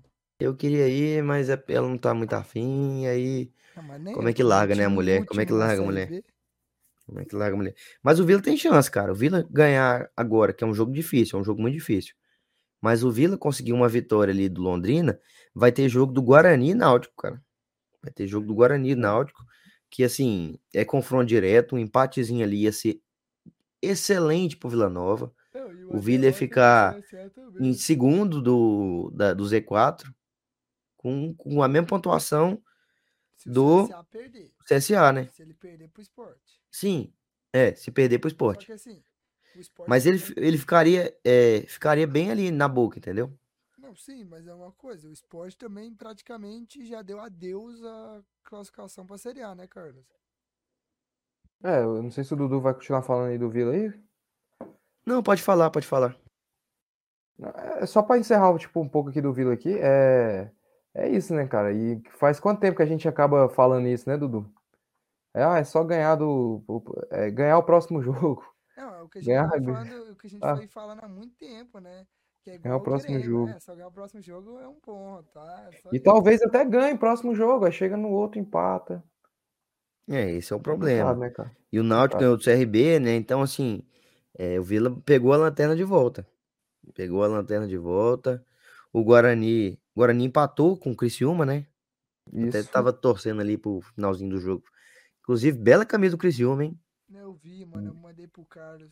Muito bonito Bela mesmo. camisa do Quero Criciúma. Bonito se mesmo. eu compro aquela camisa preta, que é muito linda. Mas é aquilo, cara, é o que a gente falou, né, Carlinhos? A bola vai bater na trave, a gente eh, não vai entrando, vai tendo dificuldade, até jogando bem, não consegue a vitória. E é assim que a gente vai se aproximando da Série C. Precisa vencer, não adianta só jogar bem, precisa dos três Rumo pontos. Tetracampeonato da Série C. Pô, E aquele Ana- gol do Daniel Amorim ali, velho, ainda bem que foi anulado, senão ia ser a coisa mais feia do mundo. Ô, mas, ô, Nossa, foi, ele errou. É gol Vila, mano. O Vila é isso aí, cara. Ele errou, ele, ele, ele- se não tivesse o cara ali, que eu não me lembro, recordo o nome do zagueiro, se ele não tivesse ali, a bola ia ia lateral, nem lateral. Ele ia chegar na lateral pela força que ele jogou. o Ele ia botar ela pro meio da área, cara. É, Dudu, Vila, Vila é Meio da Vila. área. Ô, Dudu, por favor, cara. Não faz a gente ter que ano que vem ficar falando de Série C, cara. Porque, mano, já não basta assistir, já, já não assisto, quase não assisto jogo de Série B. Imagina Série C, velho. Não, não, Pelo não. amor É, de Deus, velho. mas outra- caso o Vila caia, Caso o Vila caia, a gente- subir. Caso o Vila caia, a gente terá que comentar pelo menos o Vila. Nem fodendo. Não, Pelo menos o Tigrão. Ué, o time goiano aqui é importante, irmão. não, Ah, é, agora é, a né? gente corta. Ué, Agora é, né? não é importante Vai, o time goiano? Agora é. Agora, Agora é, né? Mas aqui, vamos falar do esporte aí, vamos falar do esporte. esporte que dá esporte, é. adeus, né, cara? Felizmente. Cara, o esporte praticamente deu adeus. Pior que não jogou mal contra o Ituano. Fez uma partida até boa. Uma partida que criou suas chances ali, principalmente no segundo tempo. Mas tem um problema que é muito grande. Falhou bastante individual. Falhou muito individualmente a defesa do esporte. Impressionante como saiu só dois caras da defesa do esporte, que foi uma das melhores do primeiro turno é, nesse jogo. Foi o Rafael Thierry e o goleiro Maílson. Como o esporte começou a falhar defensivamente. Eles não foram embora do esporte, eles só desfalcaram nesse jogo. Mas como o esporte começou a falhar defensivamente, defensivamente, defensivamente. E contra o mano. Ituano, cara, foi um absurdo, cara. O Papagaio fez dois gols nas costas do, do zagueiro. O goleiro tomou um frangaço, acho que é Carlos Eduardo, se eu não me engano o nome do goleiro. O esporte saiu atrás, conseguiu empatar, não jogou mal. Hum, é, mas é aquilo, cara. Você pode não jogar mal, mas ficar falhando toda hora lá atrás, acabou tomando uma goleada com 4 a 1 que parece que o esporte foi baleado, dominado. E não foi. Mas praticamente deu adeus, só se der uma arrancada muito grande aí. E o esporte, que é uma decepção muito grande, que era um dos times que eu, que eu imaginava brigar até o final do campeonato, e acabou ali já praticamente dando tchau, dando adeus aí a, a- ao G4. É óbvio, só se arrancar, per- arrancar bem ali, cara, bem ali. Mas acho muito improvável. Né? E é pouco tempo, né? Porque o Claudinei tá aí. A gente já comentou daquele do, do problema que foi o- Lisca, o efeito Lisca que causou no time do esporte. Que depois que o Lisca entrou e saiu e causou um buraco enorme ali na, na equipe do esporte, que tava até brigando bem ali para subir, né? para subir. Ah, Tava Inclusive, Lisca tava até no e tava bem. G4, cara. Até, até, até fez parte do G4 o esporte. É, pois é. E, e esse efeito Lisca quebrou tudo. Quebrou, cara. e o Claudinei. É. Pode falar o que você ia falar. Não, quebrou. Era só isso que eu ia falar, quebrou. E o Claudinei ali, acho que a terceira partida dele, né? Ele ganhou do Guarani. Ele empatou o Criciúma. O Criciúma até até o desconto, né, cara? Porque o gramado tava sem condições de jogo. Tava um aguaceiro danado. E contra um time complicado. Era polo, polo aquático que eles estavam jogando. Polo aquático. E eu não acho que o Sport tem um time ruim. Não acho. Porque o Juba, eu acho ele muito bom jogador, Luciano Juba. Acho que é um cara que tem uma finalização bem aprimorada. La- Lateral esquerdo, joga de ponta. O Wagner Love, nos dois jogos dele, ele fez gol contra o Criciúma e contra o Ituano. Ele fez uma parede, assim, que eu achei sensacional pro gol do, do Kaique. Então, cara, é, eu não acho que o Sport tem um time ruim, mas praticamente deu adeus, né, cara? É realmente lamentável a campanha do esporte até aqui. Como o Dudu falou, o efeito Lisca acabou com, com o esporte, prejudicou demais e o esporte vem pagando caro. É, e o isso. Claudinei, que- qual que é o, o que, que você vê até então do trabalho do Claudinei, né? A gente entende que foi uma goleada, mas você não consegue ver um pouco de, de melhora do que vinha sendo, venha sendo o time, é, até com o Lisca ali naquela época, que até causou esse rombo todo. Depois de tudo que aconteceu, você acha que vê uma melhora? É, contra o Guarani, cara, teve sim uma, uma melhora, tanto esporte defensivamente, tanto ofensivamente. Quanto o Criciúma, eu realmente eu não consigo avaliar, porque realmente o campo estava prejudicando bastante, né? E teve essa partida agora contra o Ituano. Como eu falei, o Claudinei é um cara que ele, os times deles costuma ter uma defesa sólida, e a defesa dele acabou falhando o jogo inteiro, praticamente. Ele tomou 4 a 1 Então, ah, é, eu acho que ainda é muito cedo, acho que ainda é muito cedo, mas acho que ainda é muito cedo, mas eu acho que o Claudinei vai ter bastante trabalho para colocar o esporte no eixo, bastante trabalho mesmo. Você É, que a e- diferença que um treinador faz em cinco jogos pode acabar com o time, né, velho? É, e o problema também, cara, é que os times da, que estão ali no, no G4, eles construíram uma gordurinha que dá muita tranquilidade. não, e Então, assim, muita pro esporte fica tranquilidade. realmente muito difícil. Cara, é uma gordurinha muito boa pra Série B. Que a gente tá vendo igual, o Vasco tropeçou, mas continua no G4 sem sequer ter medo de Quantos, sair. E é. quantos pontos do, do quinto? Seis, seis pontos. Olha aí. E- Não, e, fa- e assim, é muito comum, né, cara, essas equipes oscilarem, só que oscilam todas. E aí, ah, talvez o esporte consiga, no, no oscilação de algum time, consiga uma vitória. Só que aí, talvez não, não valha, porque tá muito longe ainda. Não, Então, tá realmente, o esporte complicou bastante. G4, Oito pontos do G4. Oito pontos. Eu acho que até acho que até um tropeço do Vasco na próxima rodada, com vitória do Tombense do Londrina, possa até animar, né? Ficar três É. pontos ali, possa até dar um, um ânimozinho aí, mas por enquanto tá foda, cara. Por enquanto tá meio chatão na Série B, igual ano passado. Ano passado foi da hora. Foi, foi massa. Passar foi massa. Foi top. Foi É. com a mão na, ó, com o cu o na mão até o final, fi. O ruim foi o Goiás subir. Mas É, esses erros aí a gente releva. Foi ótimo, João Vitor. Foi excelente. Você vai- excepcional. Ele é moché, ele é não. Foi. Mas eu- a gente falou do, da treta que teve no jogo do Vasco, mas não comentamos do jogo, né? Vamos comentar um pouquinho do jogo do Vasco, né, Carlinhos? Ponte. É. que a- Eu acho que é o seguinte, cara. Eu acho que a torcida do Vasco tá muito chata. A torcida do Vasco tá insuportável, insuportável mesmo. Logo você que, que O time. Não, não. Mas é lógico que quando o time perde, você... sua a tendência é você ficar puto. Mas o Vasco, a torcida do Vasco queria com o Vasco brigando pelo título. E não tem como mais, obviamente. Eles têm, eles têm como ficar chateado por causa disso. Mas assim, perder para a Ponte Preta. A Ponte Preta é um time que vem em crescendo. Desde a chegada do Elvis, a Ponte Preta vem crescendo bastante, cara. E eu queria até falar isso, é um negócio impressionante, cara. O Elvis na Série B, o cara é uma ilha.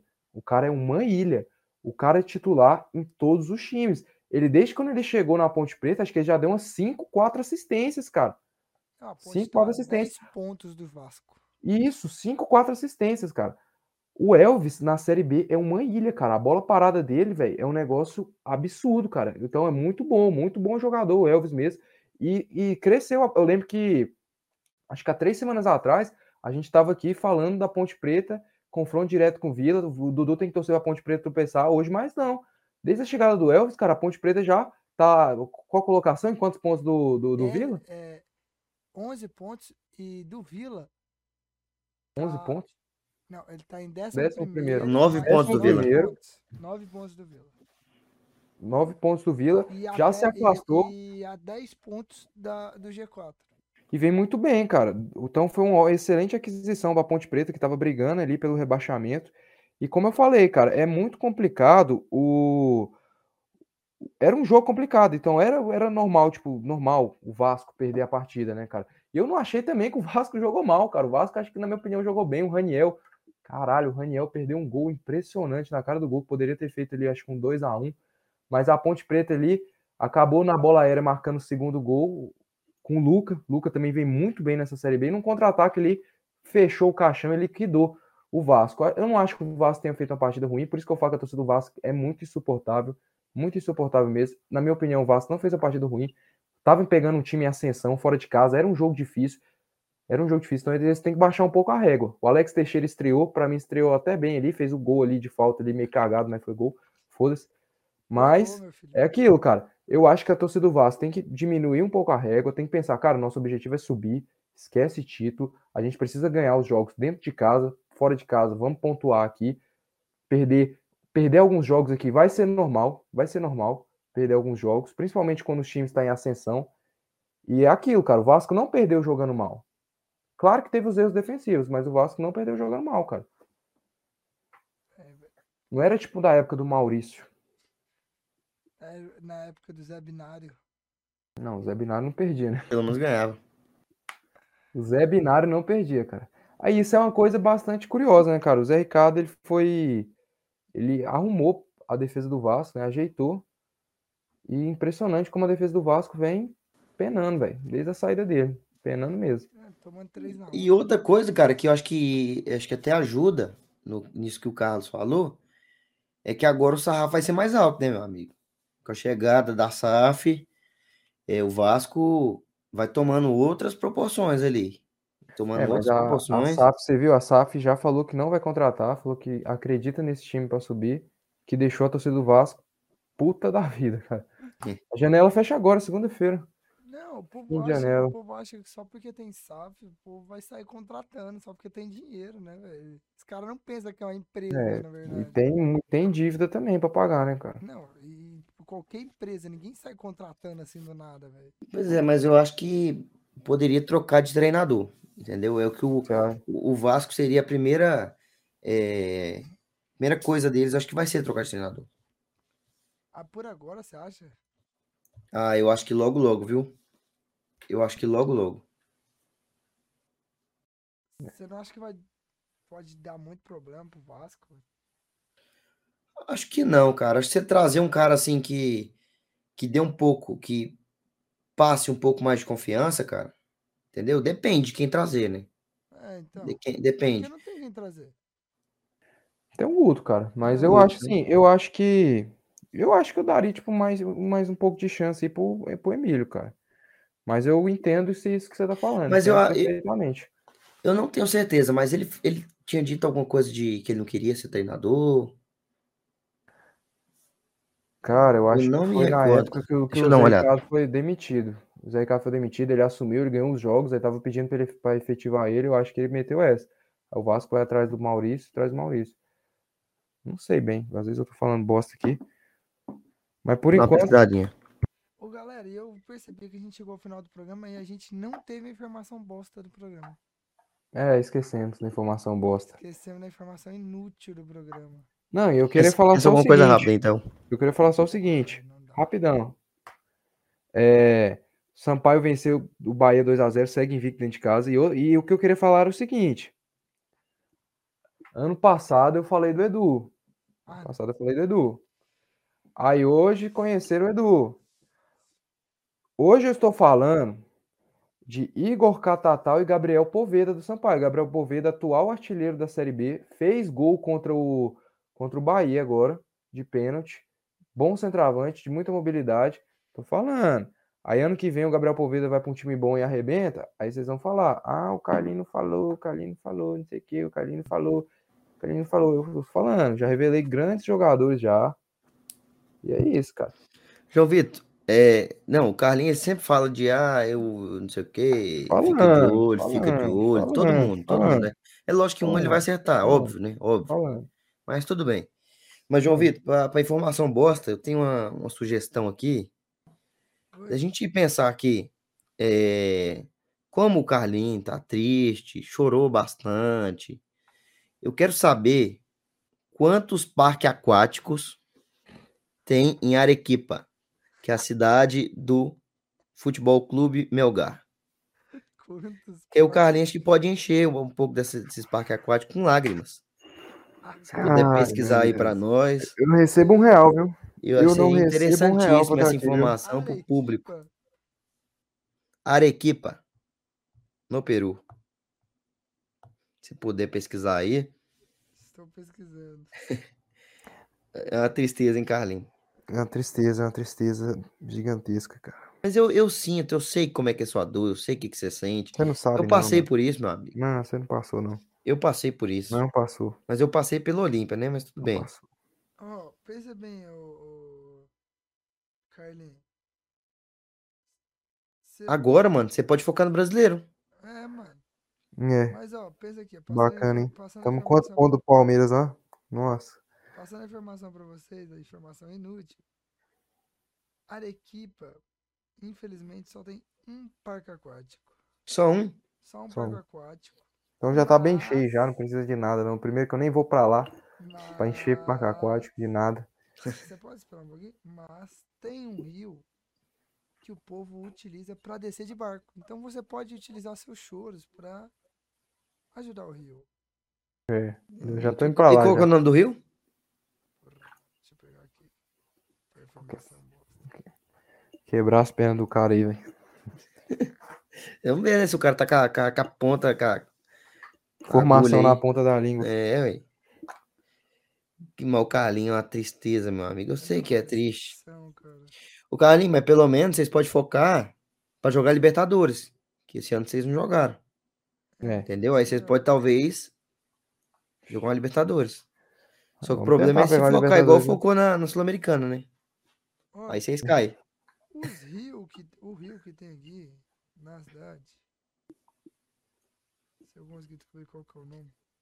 Você consegue, João Vitor. Eu confio no seu O potencial. Maps não quer colocar o nome do rio.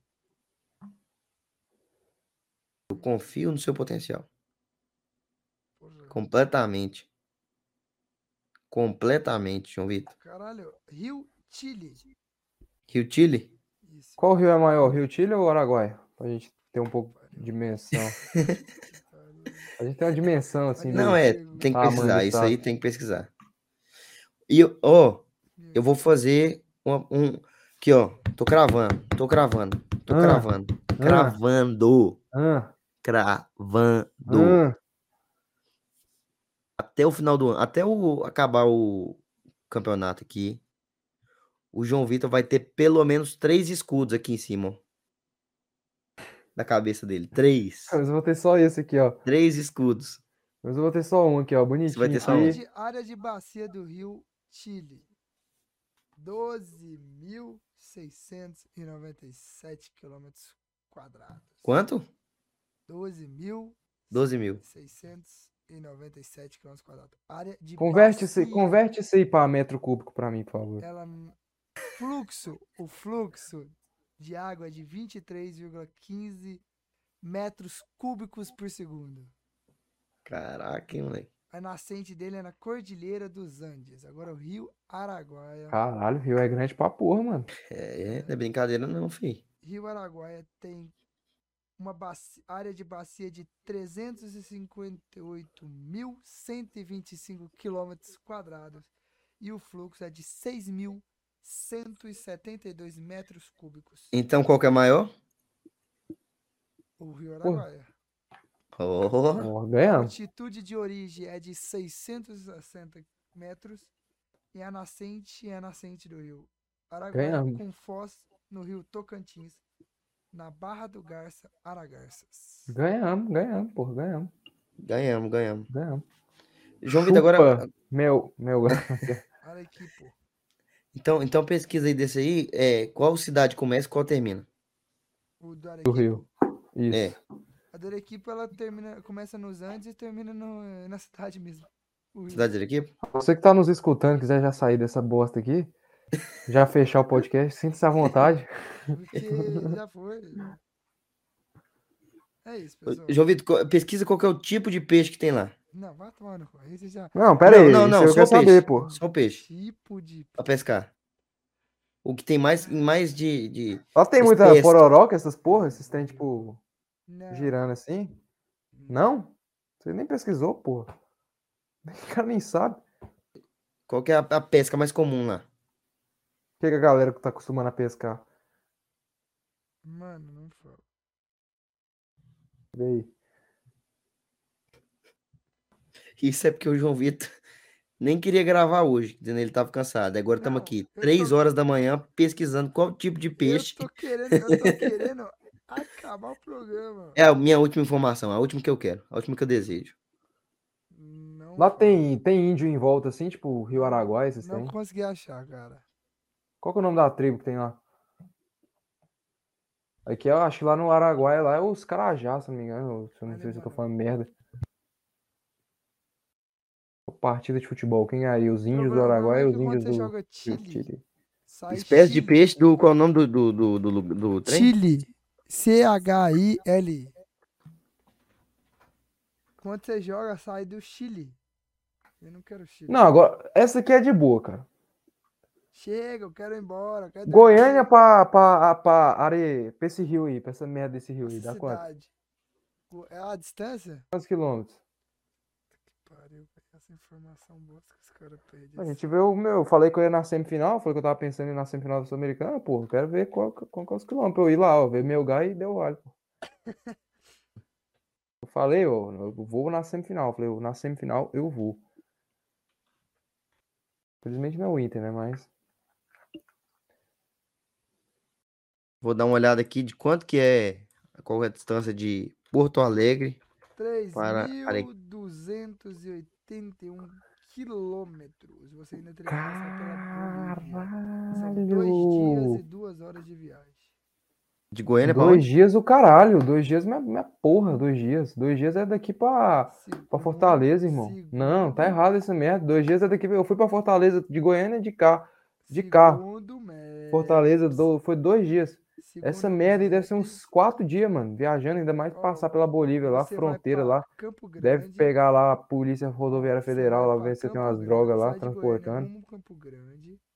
De Campo Grande você vai pra Corumbá, de Corumbá tu vai pra Santa Cruz de La Sierra. Não, e com certeza você vai ser parado na fronteira da Bolívia e, e na fronteira pro Peru, porque o cara vai pensar, mano, por que, que você tá indo de Goiânia de carro pro Peru? Pro Peru? O que, que você tá fazendo aí? Com O cara vai checar até as rodas do seu carro, vai arrancar as rodas Com certeza você vai ser roubado.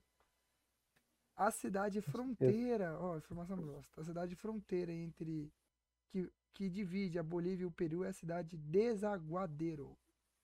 Desaguadeiro. Pra ver. Beleza, galera? lá de Porto Alegre até Arequipa são 3.421 quilômetros. Ou Ó. seja, Goiânia é mais perto. dá pra chorar bastante, né, nesse caminho. Não, o Carlos pode chorar muito. Ainda bem que o Beira Rio já é lá, no, lá em Porto Alegre, né? Porque se, se o jogo de Na volta de fosse em um. Arequipa, eu podia ir chorando do caminho inteiro. Me encher lá o Rio Guaíba lá. Fica É, na galera, beira do nosso estádio. Vambora, então. No final, acabou, né? Vamos, Chega. vamos, chega, chega. eu quero dormir. Vambora. São três da manhã, acordo amanhã, seis e dez da manhã. Dá seu tchau aí, Dudu. Rapaziada, agradecer por mais esse episódio aí. Eu quero desejar meus pêsames ao Carlinhos Show. Aqui, ó. Aqui, ó. Sempre. Sempre, ó. Independente de qualquer coisa. Mas agradecer mesmo. Fiz questão aqui, ó, de vir com ela, ó. Agradecer aqui todo mundo que ouviu até aqui. Um abraço pra todo mundo. Carlinhos, aqui, ó. Você tá aqui, ó. Obrigado, Tá? Você tá aqui, mano. obrigado, Tamo junto, rapaziada. É nóis. obrigado. É isso, galera. Vou me despedindo aqui. Tive que gravar esse episódio aí. Puto. Pra quem não sabe, o Inter foi eliminado há horas atrás, não é dias. semanas, há horas atrás, o Inter foi eliminado. E como eu falei, aqui não tem, não tem essa. Eu gravo mesmo, não sou igual esse João Vitor aí que fica numa viadagem quando o time dele pede para gravar. E eu tô aqui, ó, sempre fiz questão de vir gravar com ela. Fiz questão, porque aqui, independente de qualquer resultado. O cara veio de essa camisa- torresmo, velho. Né? Não, essa aqui é a vermelha mesmo. É porque tá dando. Essa aqui não é, É, o laranja do torresmo. Parece não. laranja de torresmo. Esse é o vermelho, a vermelha mesmo. Do ano passado. Mas assim, fiz questão de vir com ela. Nossa camisa é pesada demais para passar Eu vi, pelo que a gente passou era tão nessa quinta-feira. eu Mas assim. é isso aí, galera. Muito obrigado você que escutou até aqui. Se alguém escutou até aqui, tô puto, tô triste. Peço desculpas aí pela minha, As rosas. pela minha participação. Mas é isso aí. A única coisa que eu fico feliz nessa noite, que o Inter me deixou bastante feliz, a única coisa que o Inter me deixou bastante feliz foi ter arrancado dinheiro desse Zé Cu, que está aqui, ó. Esse aqui também é Zé Cu, esse aqui tá aqui, ó, que eu tô apontando, ó. Esse escudo aqui, ó. Zé Cu também. Mas esse Zé Cu aqui, ó, botou 130 conto. E a única coisa que vai me deixar eu dormir feliz foi esse Zé Merda aqui perder dinheiro. Muito obrigado a todos. Beijo. Tchau. Então, pessoal, muito obrigado a você que escutou até aqui. Não esquece de seguir nossas redes sociais, tá aí embaixo, sacarapodcast.oficial no Instagram, Sacara Podcast no Facebook e no Twitter. Se você que tá no nosso canal do YouTube, se inscreve aí, né? clica no botão vermelhinho, ativa o sininho, dá o joinha, compartilha. Você que tá no Spotify, vai lá na nossa página, segue, ativa o sininho, compartilha. Muito obrigado. A gente está em outras sete plataformas de, de streaming de, de podcast, então acompanha a gente aí. Muito obrigado, até o próximo episódio. Valeu!